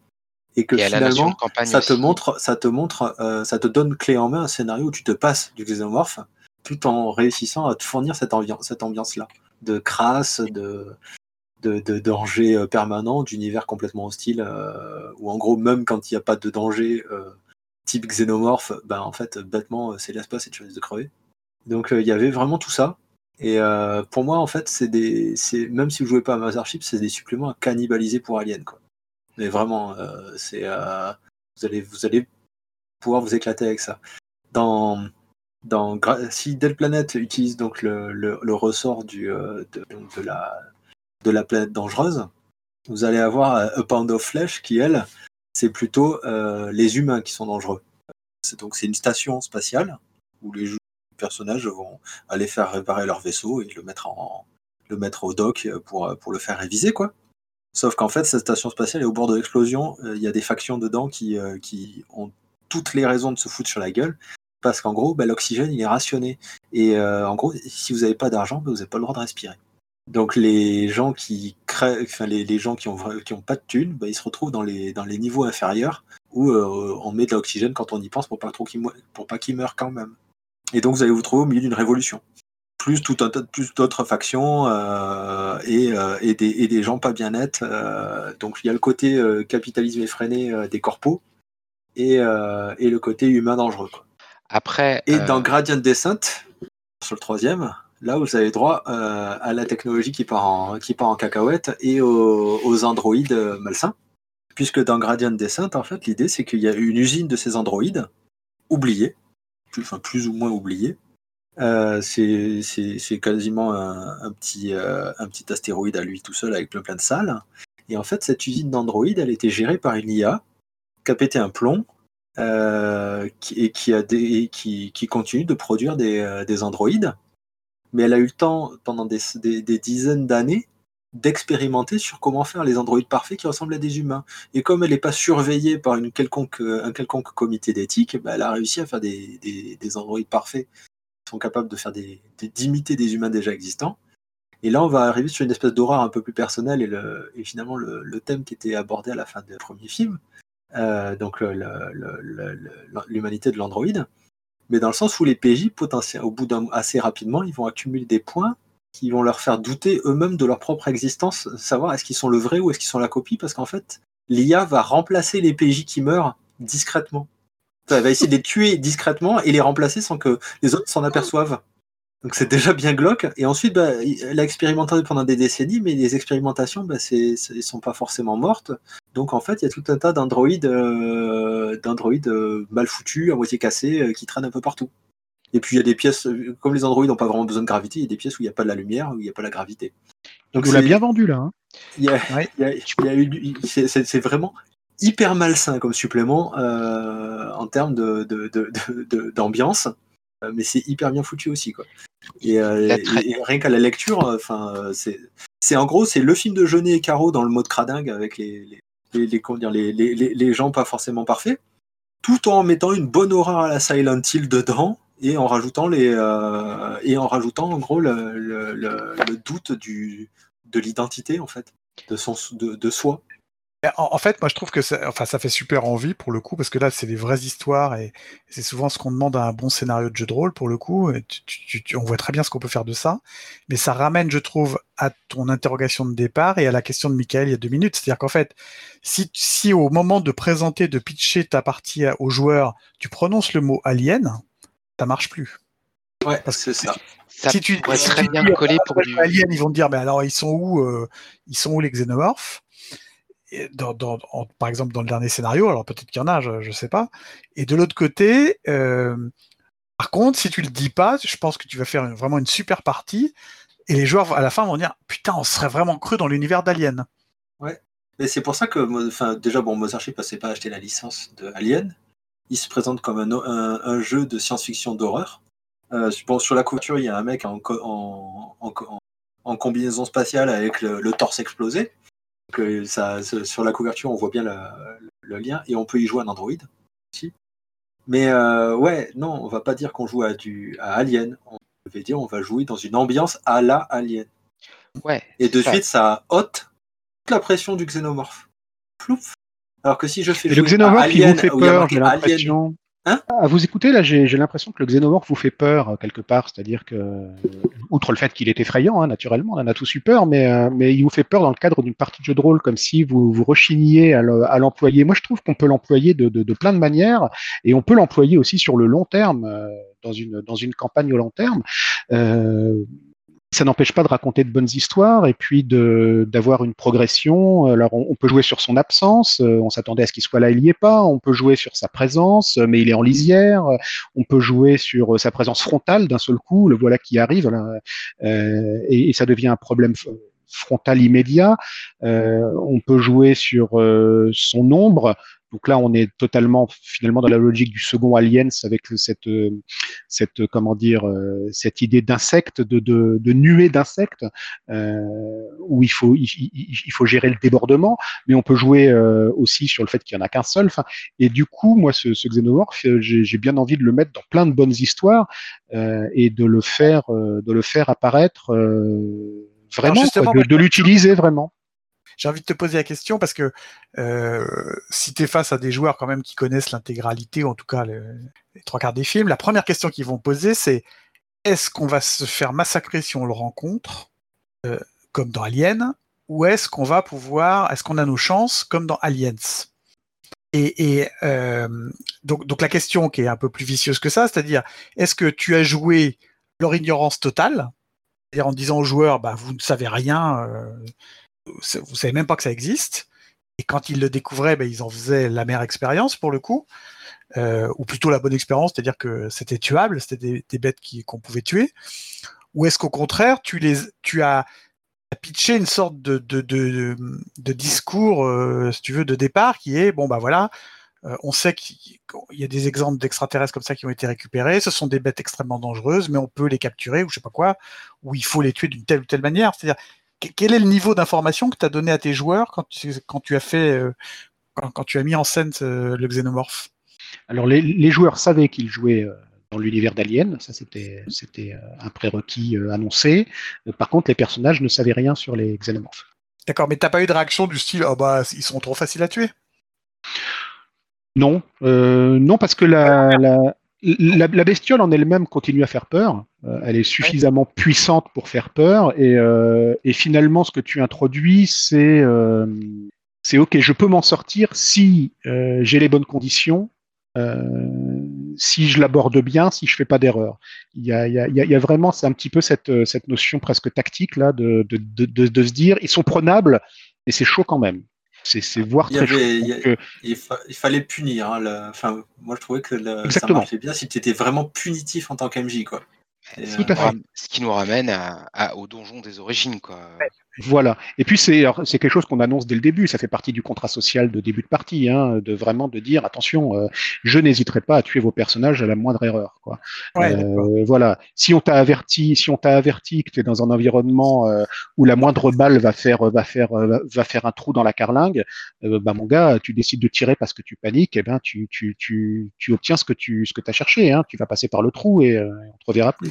L'ancien JDR en plus avait des règles de panique particulièrement en gros, quand un alien te fonce dessus, si tu as, plusieurs rounds pour le déglinguer avec ton, pulse rifle, donc tu avais de quoi le, plomber euh, de manière assez puissante, mais si jamais tu te ratais et qu'il arrivait au contact, tu faisais un panic fire, donc tu vidais ton chargeur sur la cible, et le jeu t'indiquait bien que quand tu tires sur un alien, il y a des projections de son sang un peu partout et que donc et que tu avais les dégâts du sang et ça te faisait des trous à travers le corps.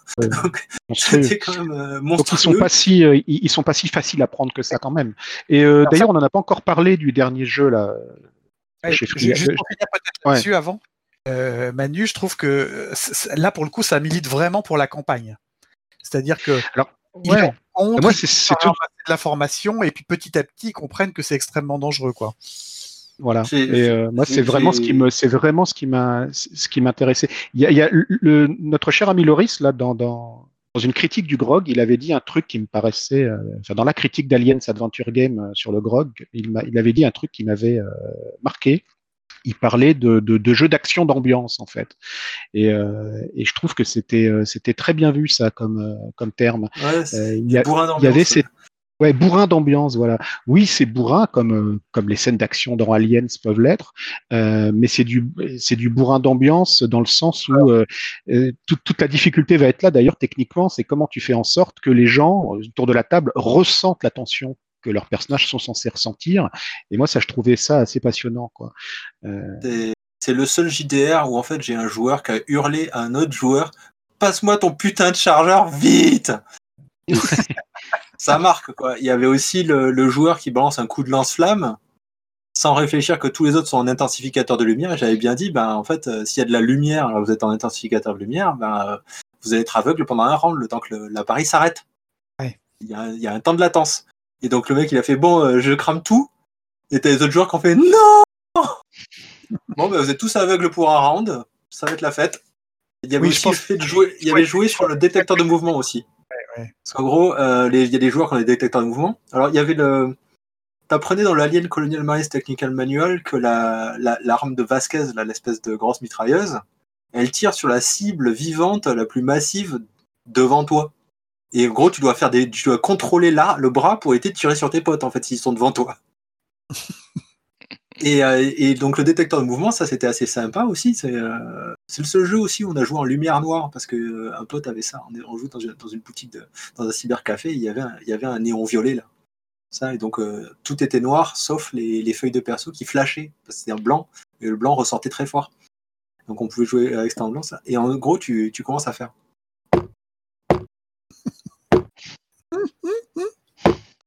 On voit quelque chose? Non. Par contre, il y a une grille du plafond qui saute. Voilà, et que des trucs comme ça, et ça marchait hyper bien. Enfin, le facehugger, c'était une créature particulièrement perverse aussi, parce que c'est tout petit, ça se glisse partout. euh, Enfin, euh, l'alien, finalement, quand on jouait tout le bestiaire des différentes phases de croissance de l'alien, il y avait moyen de s'amuser aussi. Mon problème avec l'alien, le xénomorphe, en, en gros, c'est pas d'en avoir peur de l'utiliser, c'est de me dire qu'une fois que je m'en suis servi, une fois que j'ai sorti l'épouvantail pour de vrai, c'est-à-dire que j'ai pas fait rôder ou quoi, mais que ça y est, il est là et que je l'ai montré, bah, je peux faire du, je, je peux en, en mettre plusieurs la prochaine fois histoire de monter les enchères. Mais au bout d'un moment, ça va devenir répétitif. Alors, je vais le balancer dans une ville, je vais, mais, mais au final, c'est ah putain encore un alien quoi. Bon, euh, Mais Ouais, je suis pas complètement d'accord. son- Tu l'as- tu vu avec surprise, tu l'as vu avec Alien 3, ils ont réussi avec Alien 3 à repasser à revenir à un seul alien et le film marche à mon sens hein, marche plutôt bien euh, avec ça. pas, Donc, enfin, finalement de de de, de la de, de l'or- de l'orgie du 2 euh, à la à la comment dire à la à la raréfaction de la bestiole dans le 3, euh, je pense Alors, que ça peut marcher. À l'époque où je faisais jouer, euh, en fait, j'avais aimé que les deux premiers et j'ai détesté le 3 et le 4. D'accord. Maintenant, j'ai mis de l'eau dans mon vin et le 3 et le 4 ont des qualités qui m'apparaissent aujourd'hui, mais à l'époque, euh, c'était pas le cas. Et euh, ouais, revenir à 1, en effet, mais euh, je sais pas, j'ai du mal à l'idée. Loris, il y a aussi tout simplement l'inspiration de Lovecraft.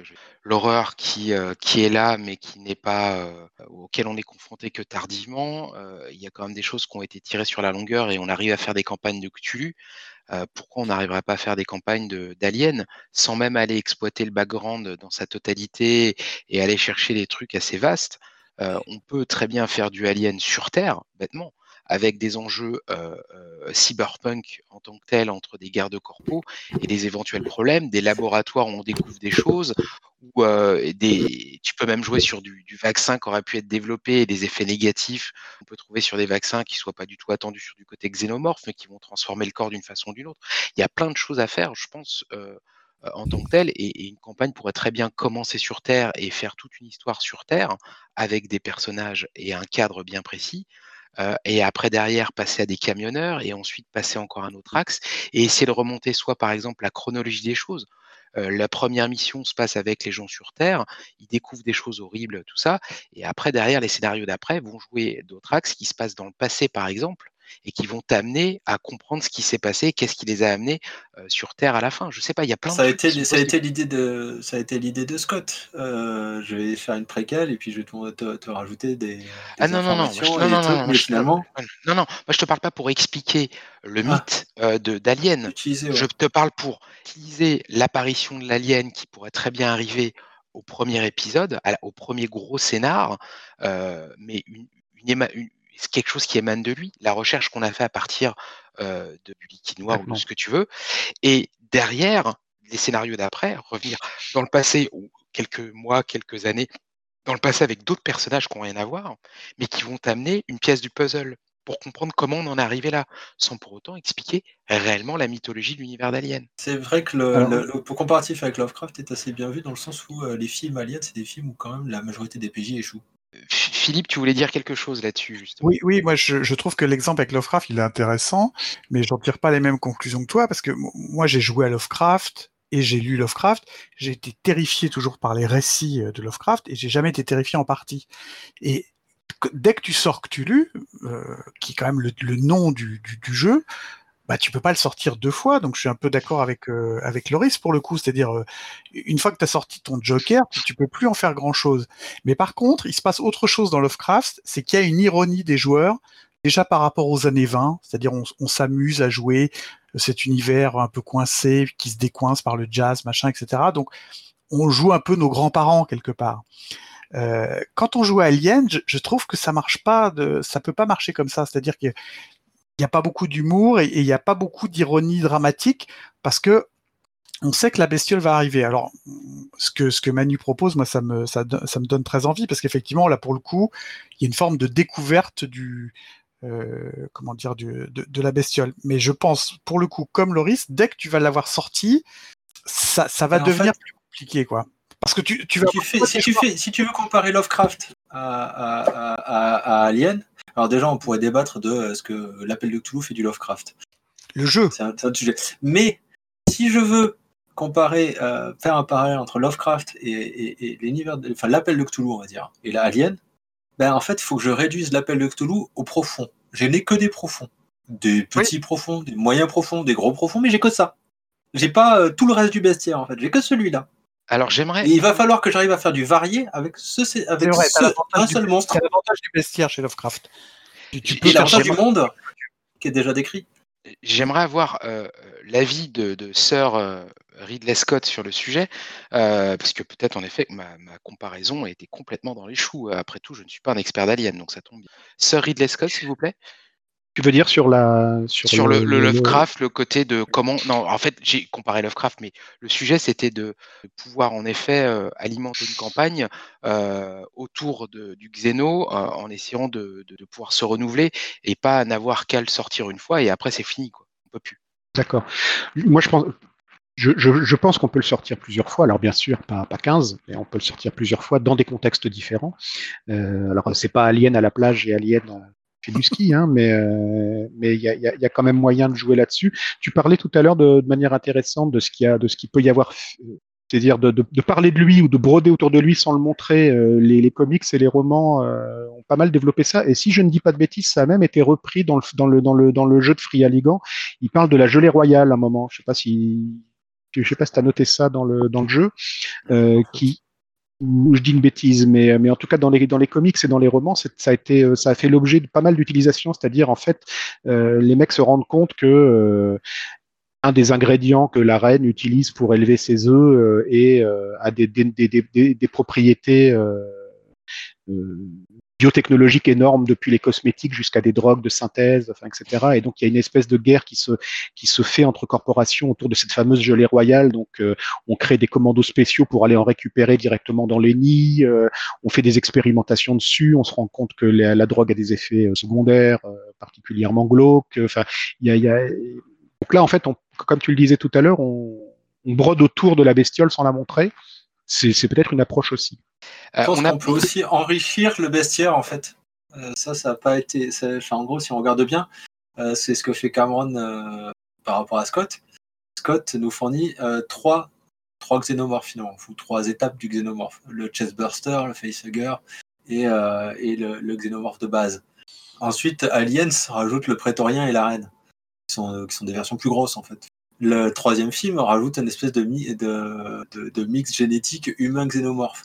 Et au final, on peut en rajouter, euh, on peut justement, on peut enrichir le bestiaire assez facilement si on y réfléchit un peu.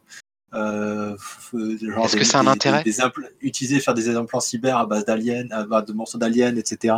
Et des mecs qui se feraient bouffer par la, la, la psyché de l'alien. Ou...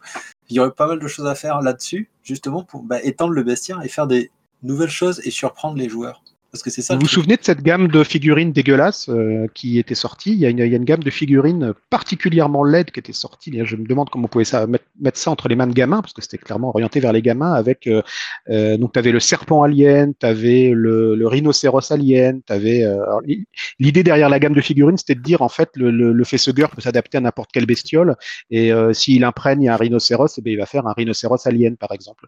Et, et donc c'est l'idée, l'idée était très moche et le, le, résultat, faut regarder ça sur internet, c'est, le résultat était particulièrement laid aussi. Quoi. Il, y, avait cinq ou six figurines différentes avec chacune une bestiole déclinée, euh, déclinée avec, euh, avec un alien qui, y correspondait. Est-ce que le risque d'étendre le, bestiaire euh, nous fait pas tomber dans le travers de Donge, si tu veux? On a besoin d'un bestiaire plus développé parce qu'on va aller euh, shooter, cramer, euh, euh affronter toujours plus de créatures de, cette espèce-là. Est-ce que le fait de justement pas limiter le bestiaire fait que tu te retrouves à devoir te creuser le cerveau pour proposer du jeu avec une quoi ouais tourner autour et trouver d'autres idées et d'autres façons de, mettre en scène directement, et, surtout indirectement, la bestiole dans ton scénario, pour l'utiliser comme un, comme un axe de, de, de, scénario plutôt que comme un, un, un antagoniste direct. Bah, disons que tu vas faire trois, quatre scénarios, enfin, tu vas, tu vas faire quelques variantes euh, de scénarios avec juste le xénomorphe euh, standard. C'est euh, ce que disait Manu à un moment donné. Tu vas pas en faire, tu vas pas en faire 15 des scénarios avec juste le xénomorphe de base. est-ce qu'il y a besoin est pour te renouveler Mais est-ce qu'il y a besoin, tout court, pour faire de Alien, de forcément euh, sortir le xénomorphe à, à, tout bout de champ euh, en utilisant tout un bestiaire C'est la question de Lorenz depuis le départ. C est, c est, tu, tu, tu, le problème, c'est que tu vas dire à tes joueurs quelque chose. Donc, soit tu leur dis Bon, les gars, on va jouer, euh, on va jouer à Alien. C'est le cas si on achète. Là, là, là dès que j'ai acheté le kit, il euh, faudra qu'on parle de Freeligan un peu. Euh, dès que j'ai acheté le kit, tout le monde m'a appelé en disant euh, quand est-ce qu'on joue? Bon. Ouais. Ça fait envie. Les gens, ils ont envie de jouer dans ça, ce... il, y a marqué, il y a marqué en gros sur ton contrat social Alien. C'est la voilà. première ligne de ton contrat social en fait. Ouais. Et tu sors pas tu, tu, tu, tu, sors pas le truc, ils vont dire mais tu t'es foutu de nous. C'est bien ton truc là qui se passe à Encore Point avec euh, les, les, les, comment dire les euh, les complots de la comment dire de des corpos. Ça c'était vachement bien, mais comment ça se fait qu'on n'a pas vu de xénomorphe C'est comme quand tu joues à l'appel de Cthulhu, et que tu mets pas le mythe. Il y a des scénarios qui voilà. sont sortis pour ça. Ça a beaucoup été reproché à l'appel de Cthulhu de dire euh, tu vas. Dé... c'est chiant l'appel de Cthulhu parce qu'il y a toujours le mythe à chaque fois et donc les joueurs attendent le mythe mais tout en haut de ton contrat social, ça s'appelle l'appel de Cthulhu. Ça s'appelle pas euh, je me branle la nouille en 1920. Ouais. Donc, à un moment donné, tu es obligé de sortir le mythe, en fait. C'est bien là où le concept de campagne devient intéressant, parce que je suis d'accord, si tu fais un one-shot, ou ce que dans, chez Free Aligan on appelle un, un, un cinématique. scénario ci cinématique, tu es obligé d'avoir l'alien. C'est le contrat, effectivement. Tu es là pour ça, euh, et tu es venu pour ça. Maintenant, si tu viens pour jouer une campagne, là, tu peux tout à fait entendre que l'alien n'est pas euh, n'apparaît pas à chaque épisode, ou en tout cas pas, pas forcément dans le premier ou les deux premiers. Et d'ailleurs, ils ont eu l'intelligence justement de décliner leur gamme de deux façons. Euh, moi, c'est vrai qu'on n'a pas parlé encore de Free Liga, donc autant en parler maintenant. De toute façon, hein, parce que la deuxième, on l'attend encore. Voilà. De quoi la deuxième? Ils l'ont ils l'ont décliné de une façon parce qu'ils ont proposé ils disent qu'on peut jouer à deux, deux manières à Alien mais pour l'instant ils n'ont fourni que trois scénarios qui sont tous des scénarios cinématiques ben oui, mais sauf qu'ils en sortiront pas, à mon avis. C'est ça que t'as pas. C'est ça l'axe sur lequel, à mon avis, c'est pas forcément. Si, a priori, le premier supplément là, sur les Colonial Marines, ils, ils annoncent une campagne en six épisodes euh, qui, qui, qui, qui, sera sur euh, les défis de, de la vie de Colonial Marines, euh, avec peut-être des aliens à la fin, d'après ce qu'on peut comprendre. Quoi. Alors, donc peut-être que ce sera ça. Un burst, finalement, c'est un burst. Pour moi, ça reste non, quand même du c'est pas une campagne au long cours dans le sens, je fais ah, une non. campagne sans, sans, fin en vue, en fait. Oui ah non, ça, on est d'accord on peut pas savoir voilà. exactement ce qu'il y a dedans. Ça sert à rien de, de, faire des théories sur ce qu'il y aura dedans. On, on, ils nous disent qu'il y aura, ça sera une campagne en six épisodes. On sait même pas si elle est longue, si elle est, si elle est courte. On sait, on sait rien.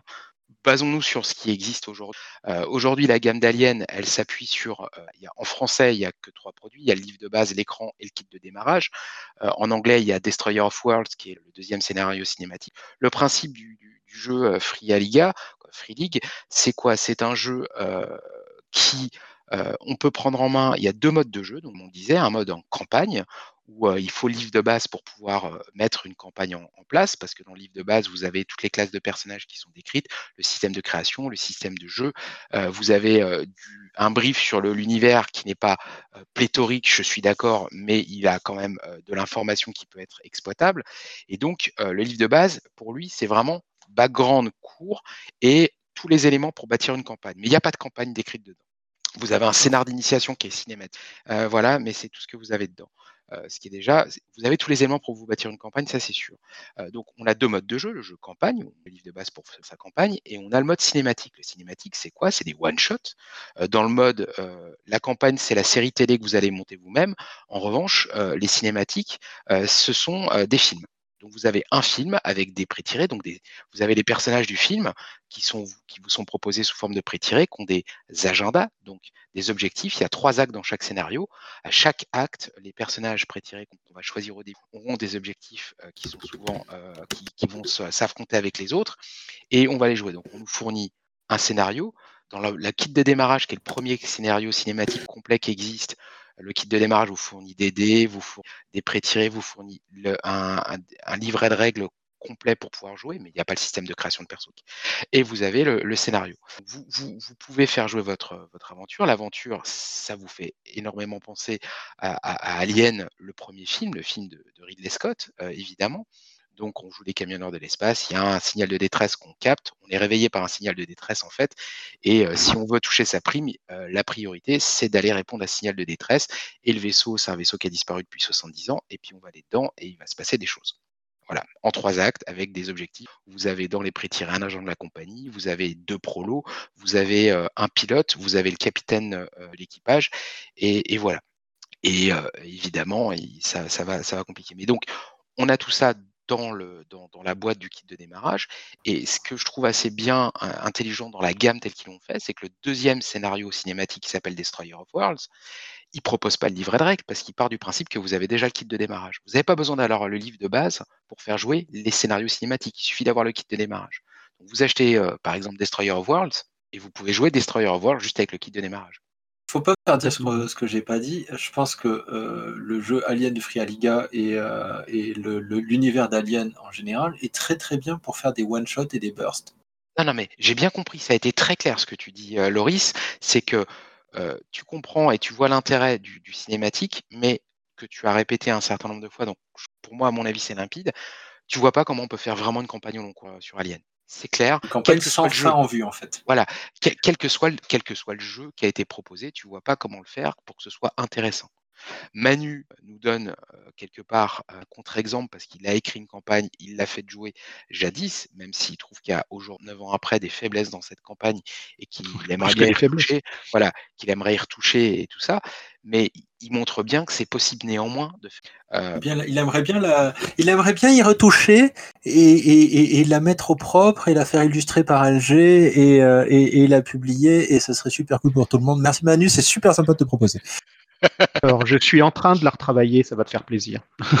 C'est excellent. Voilà, je suis en train de retravailler dessus, mais, euh, mais il y aura pas, ce sera pas dans l'univers officiel d'Alien. Bon, mais, euh, il y a un petit mais ceci dit, il y a, ceci dit, il y a une fin dans cette campagne. Hein, donc, euh, donc je te, je, te, rejoins sur le, je te rejoins, mais, mais, mais je te rejoins sur l'idée que on fait des campagnes non ouvertes, on va dire. Voilà. Mais, euh, mais tu as raison, je pense que enfin, Michael a raison. Euh, je pense que là, on a, on a, un peu épuisé ce sujet-là. On, a, on est d'accord, en fait. Juste une question, quand, Manu, quand tu faisais cette campagne-là, est-ce que tu avais la fin en vue au départ ou est-ce que tu as navigué à vue jusqu'à arriver à une fin? Non, je la, la, fin était prévue. D'accord, merci. Ce que, ce que, moi, ce que je retiens de, de ce que vous dites et, les deux opposés, c'est-à-dire Loris qui est inquiet sur la campagne en cours, Manu qui, lui, l'a déjà fait, donc voit bien. Euh, je pense que Loris, il va falloir que tu ailles prendre des cours chez Manu, euh, tout simplement, euh, qui te donne quelques conseils de lecture. non, je me moque. Hein, de rédaction de campagne. Ah, c'est ça. Tout le monde devrait prendre des cours chez Manu. Tout le monde. Exact je pense, que tu as raison. Je pense qu'on on a réuni euh, de la bouteille ici. Il y a de quoi se rendre sous pendant des années et des années, que dis-je, des siècles et des siècles.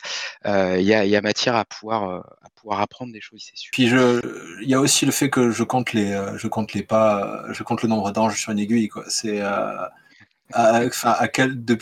Depuis, combien de temps j'ai pas fait une campagne au long cours sans faire en vue? Enfin, À un moment donné, en fait, euh, ma manière de jouer et, la manière de jouer des gens autour de moi, euh, malheureusement, c'est le one-shot et le burst. Malheureusement ou heureusement, mais euh, finalement, c'était une question très rhétorique et une, une très rhétorique, maintenant que j'y réfléchis. En fait, tu as lu le manuel d'Alien en pensant y trouver une solution à ton problème.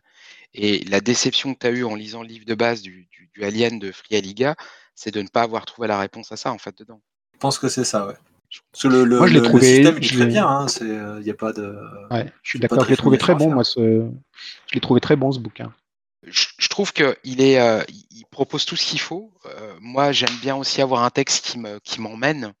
Et euh, là où euh, les, les, les, les, les- les cinématiques, euh, le, le kit de démarrage et Destroyer of World m'ont emmené dans l'histoire. euh, après, je suis pas un fan, un vétéré ou un connaisseur de l'univers d'Alien, donc le livre de base m'a moins emmené. Mais je sais qu'en le lisant, je me suis dit, j'ai tout ce qu'il faut pour faire une campagne. Il n'y a pas de problème.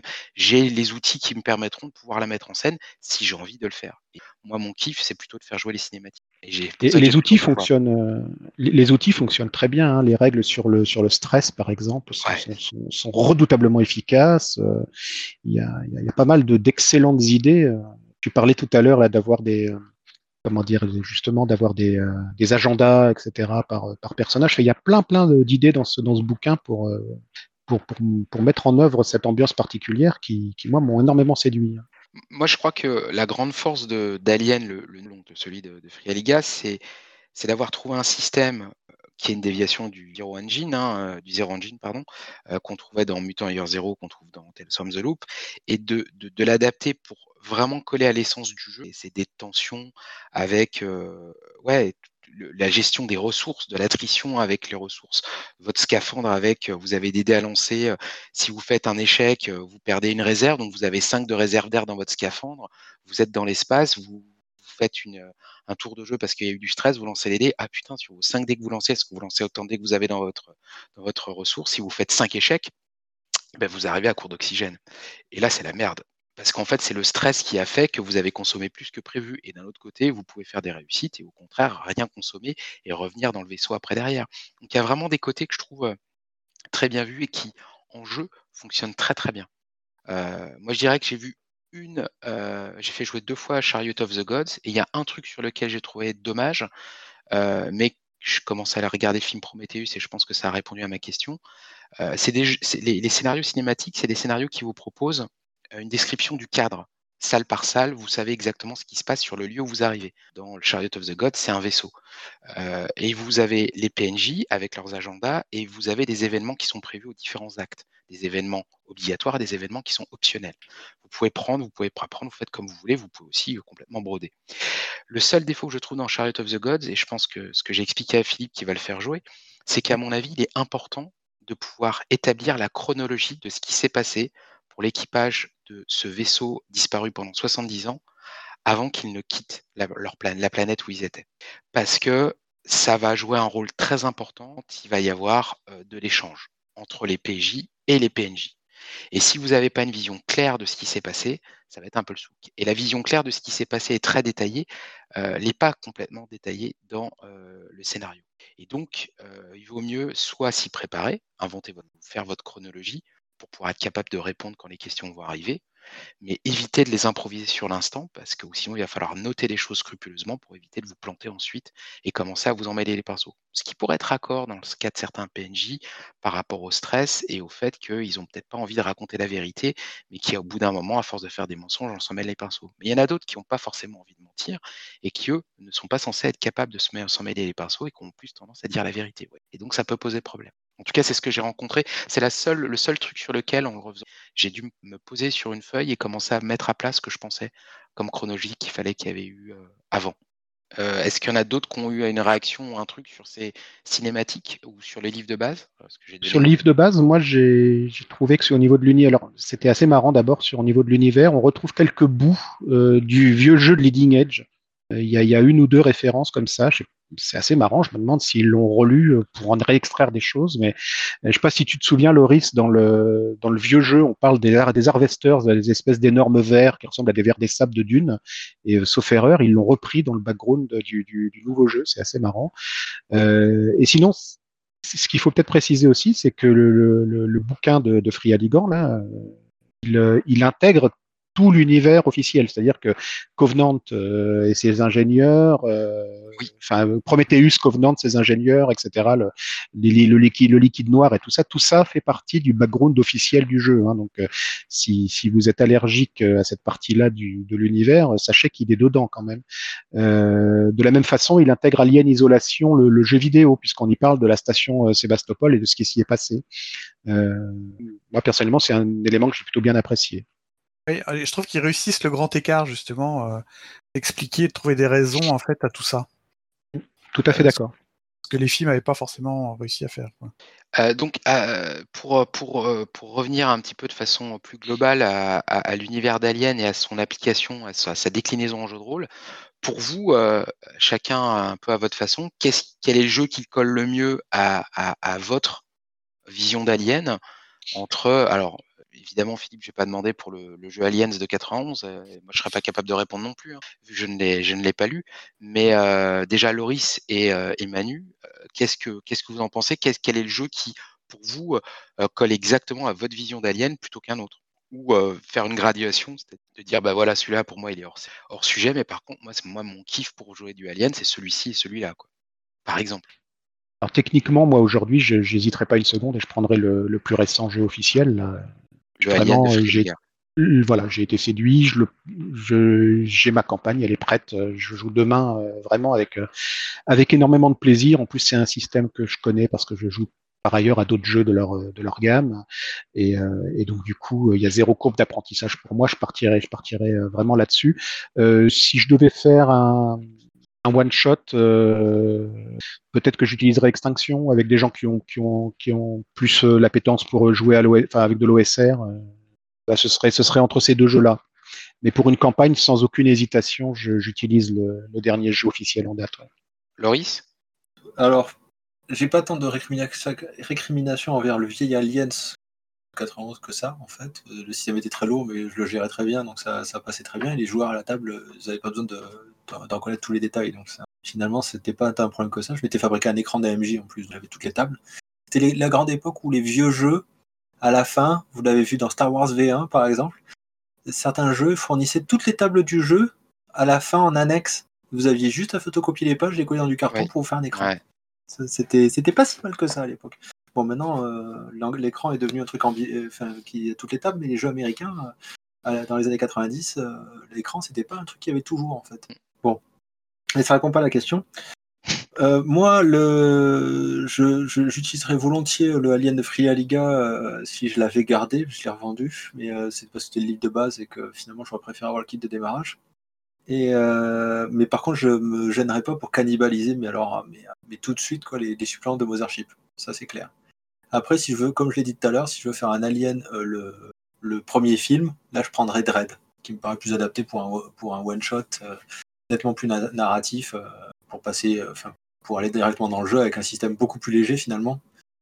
si c'est juste pour passer 4 heures à, massacrer tous les PJ un par un. La tour de Jenga, rappelez-vous. Voilà. Mais ouais, les, les, Mothership, le, le, système vaut ce qu'il vaut, mais alors les suppléments, moi j'ai trouvé que c'était de la crème. Philippe? Ben, moi, je prendrais euh, comme Manu euh, Free Liga, le dernier jeu, mais pour deux raisons qui n'ont rien à voir. La première, c'est que je n'ai lu que celui-là, c'est déjà beaucoup plus facile.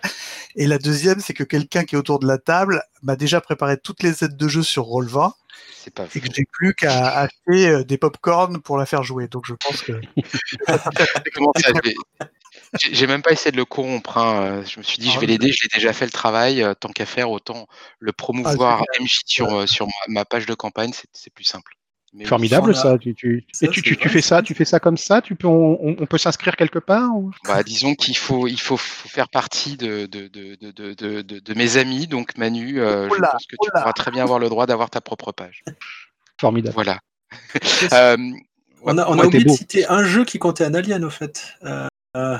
C'est All. Ah. Je, me rappelle maintenant, dans, il y a Human Occupied Landfill, ou dans, ou dans le supplément, je sais plus dans lequel des deux, il y a un monstre qui s'appelle Uncle Mickey, qui est un alien avec une culotte de Mickey et des oreilles de Mickey. je me rappelle plus. Mais oui, All, c'est un jeu Et en gros, c'était euh, Je t'emmerde le copyright ou un truc comme ça. Euh, et il y avait les caracs euh, pour se faire désinguer par lui. Je crois que l'alien apparaît aussi dans un supplément de paranoïa. C'est les clones dans l'espace, non? Euh, Ah, ouais, je crois. ouais. ouais. Attends, c'était le scénar où tu étais coupé du, de l'ordinateur et en fait, euh, tu étais dans l'espace, Ouais. tu, tu croyais que tu avais liaison avec l'ordinateur, mais en fait, c'était des messages préenregistrés, c'est ça C'était un en alien fait, qui se balade dans le. Ouais, ouais, si, si, je l'ai joué. je. Euh, moi, de mon côté, euh, clairement, évidemment, été vraiment très enthousiasmé par, par, par Alien de Free Aliga. Donc, moi, clairement, je pense que le kit de démarrage, c'est le meilleur achat que vous puissiez faire pour vous lancer parce que vous avez et le système de règles et des pré-tirés et tout le matos pour jouer, donc deux sets de dés. Un, set de dés de chaque euh, pour le prix qu'ils proposent. Franchement, c'est le bon, le bon deal. Et ça vous permet d'avoir un scénario que vous pouvez tester, Chariot of the God, qui est un bon scénario. Et après, derrière, eh ben, vous voyez, hein, soit vous voulez continuer sur cette lancée et vous avez juste à acheter Destroyer of Worlds qui sera traduit prochainement en français, qui va arriver en français dans pas très longtemps, je pense. Euh, soit vous vous dites, bah, après, je vais à la campagne et je prends le livre de base. Mais moi, clairement, euh, mon chemin, c'est le cinématique, donc c'est le kit de démarrage et tous les scénarios qui vont sortir derrière.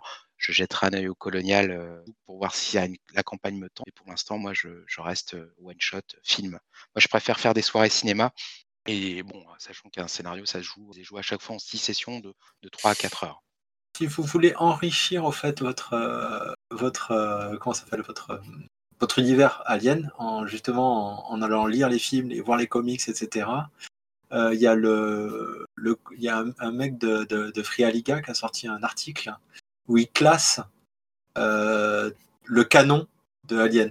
En gros, euh, il définit le, le, les éléments, les, tout ce qui est sorti sur Alien, les films, les courts métrages, les comics, les, les bandes, les, les, romans, les jeux vidéo et tout ça. Il les classe en, en, en plusieurs catégories. Donc il y a le canon, canon euh, tier 1, le canon tier 2, le canon tier 3, et après il y a, il y a ce qu'il appelle le shoehorn canon, et ensuite le non-canon. Donc en gros, le tier 1, c'est vraiment euh, des trucs euh, qui font sens tous ensemble et qui définissent pour lui l'univers d'Alien. Le tier 2, c'est vous allez en reprendre beaucoup d'éléments, mais il y a des trucs, il y a des conneries dedans que vous allez, ignorer. Le tier 3, c'est il y a des, trucs, des, miettes que vous allez récupérer qui sont sympas, mais voilà, c'est quand même euh, hein. Et le shoehorn canon, c'est ça, c'est cool, ça serait bien que vous le remettiez dedans. Donc ici Blade Runner et Blade Runner 2049 par exemple. Et, euh, et dans le non-canon, il, il vire euh, déjà tout ce qui est Alien contre versus n'importe quoi, vous le virez. Et euh, il vire pas mal de jeux vidéo, euh, de, scripts, de concept art, etc. Tu mettras, on mettra ça dans les, dans les notes de l'émission, évidemment, parce qu'il y a beaucoup de choses qu'on a citées qui seront évidemment dans les notes de l'émission, tant qu'à faire se peut. Ça pourra vous aider et puis avoir des, pistes de, lecture. Évidemment, si vous avez des questions, des réactions, vous, vous mettez des commentaires sur le, sur le site de, de l'émission et, euh, et, comme ça on aura l'occasion. Mais je pense que ouais, ce panorama, ce, cette émission, euh, on y arrive un peu à la fin quand même, euh, messieurs les réalisateurs. Je serais tenté de dire mission accomplie, mais euh, tant qu'on n'aura pas été fouetté par les poditeurs, on ne saura pas si c'est vrai. L'équipage peut être sacrifié. L'équipage peut être sacrifié, exactement. Euh, c'est très joliment Et puis, euh, il, il, faut, il faut dire quand même un jeu, un, un jeu de rôle où le MJ s'appelle Maman et, est formidable, ah, oui. forcément formidable. Exactement. Euh, J'avais vu beaucoup de réactions euh, choquées sur le sujet des gens qui disaient ouais moi je me sens pas de me faire appeler maman. Moi je vous dirais que euh, va te faire appeler Divine Rose Trémière et on en reparle. C'est ça. Oui.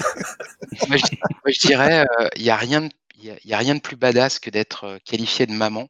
Euh, oubliez pas que vous êtes tous sortis du ventre de votre mère et qu'elle a souffert, qu'elle a souffert euh, sang et eau et tout ce qu'il a fallu pour vous mettre au monde. Imaginez quand vous en appelez maman, vous rendez hommage à vos mères qui sont les seuls véritables badass de l'univers.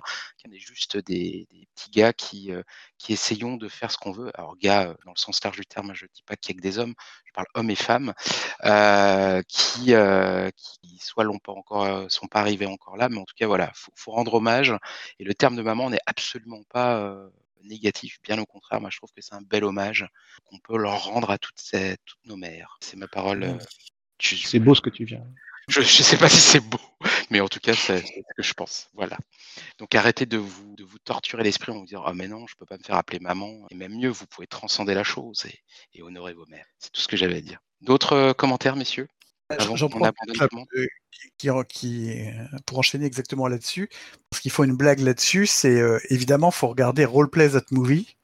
Euh, ah oui, on le, le, voilà, le YouTube euh, où une bande de rôlistes s'amuse à, jouer les, grands films du répertoire de Twilight, Alien, La Belle et la Bête.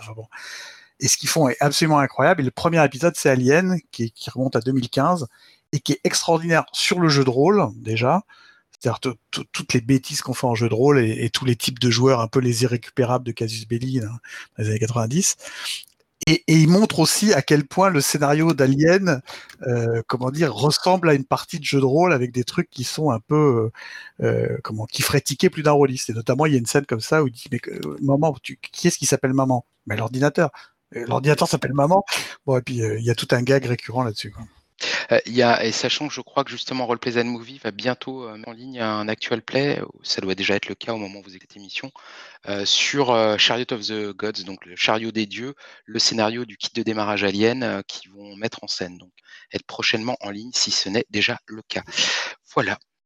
Donc, ben, merci beaucoup euh, d'avoir écouté ces longues divagations sur un sujet qui, euh, qui, qui, qui, peut occuper l'esprit de beaucoup de gens, euh, avec des gens qui vont dire tout du bien, tout du mal, des gens qui vont dire que le 4 n'existe pas, que Prometheus et Covenant n'existent pas, qu'il n'existe que le 1, qui n'existe que le 2 ou qui n'existe que les trois premiers.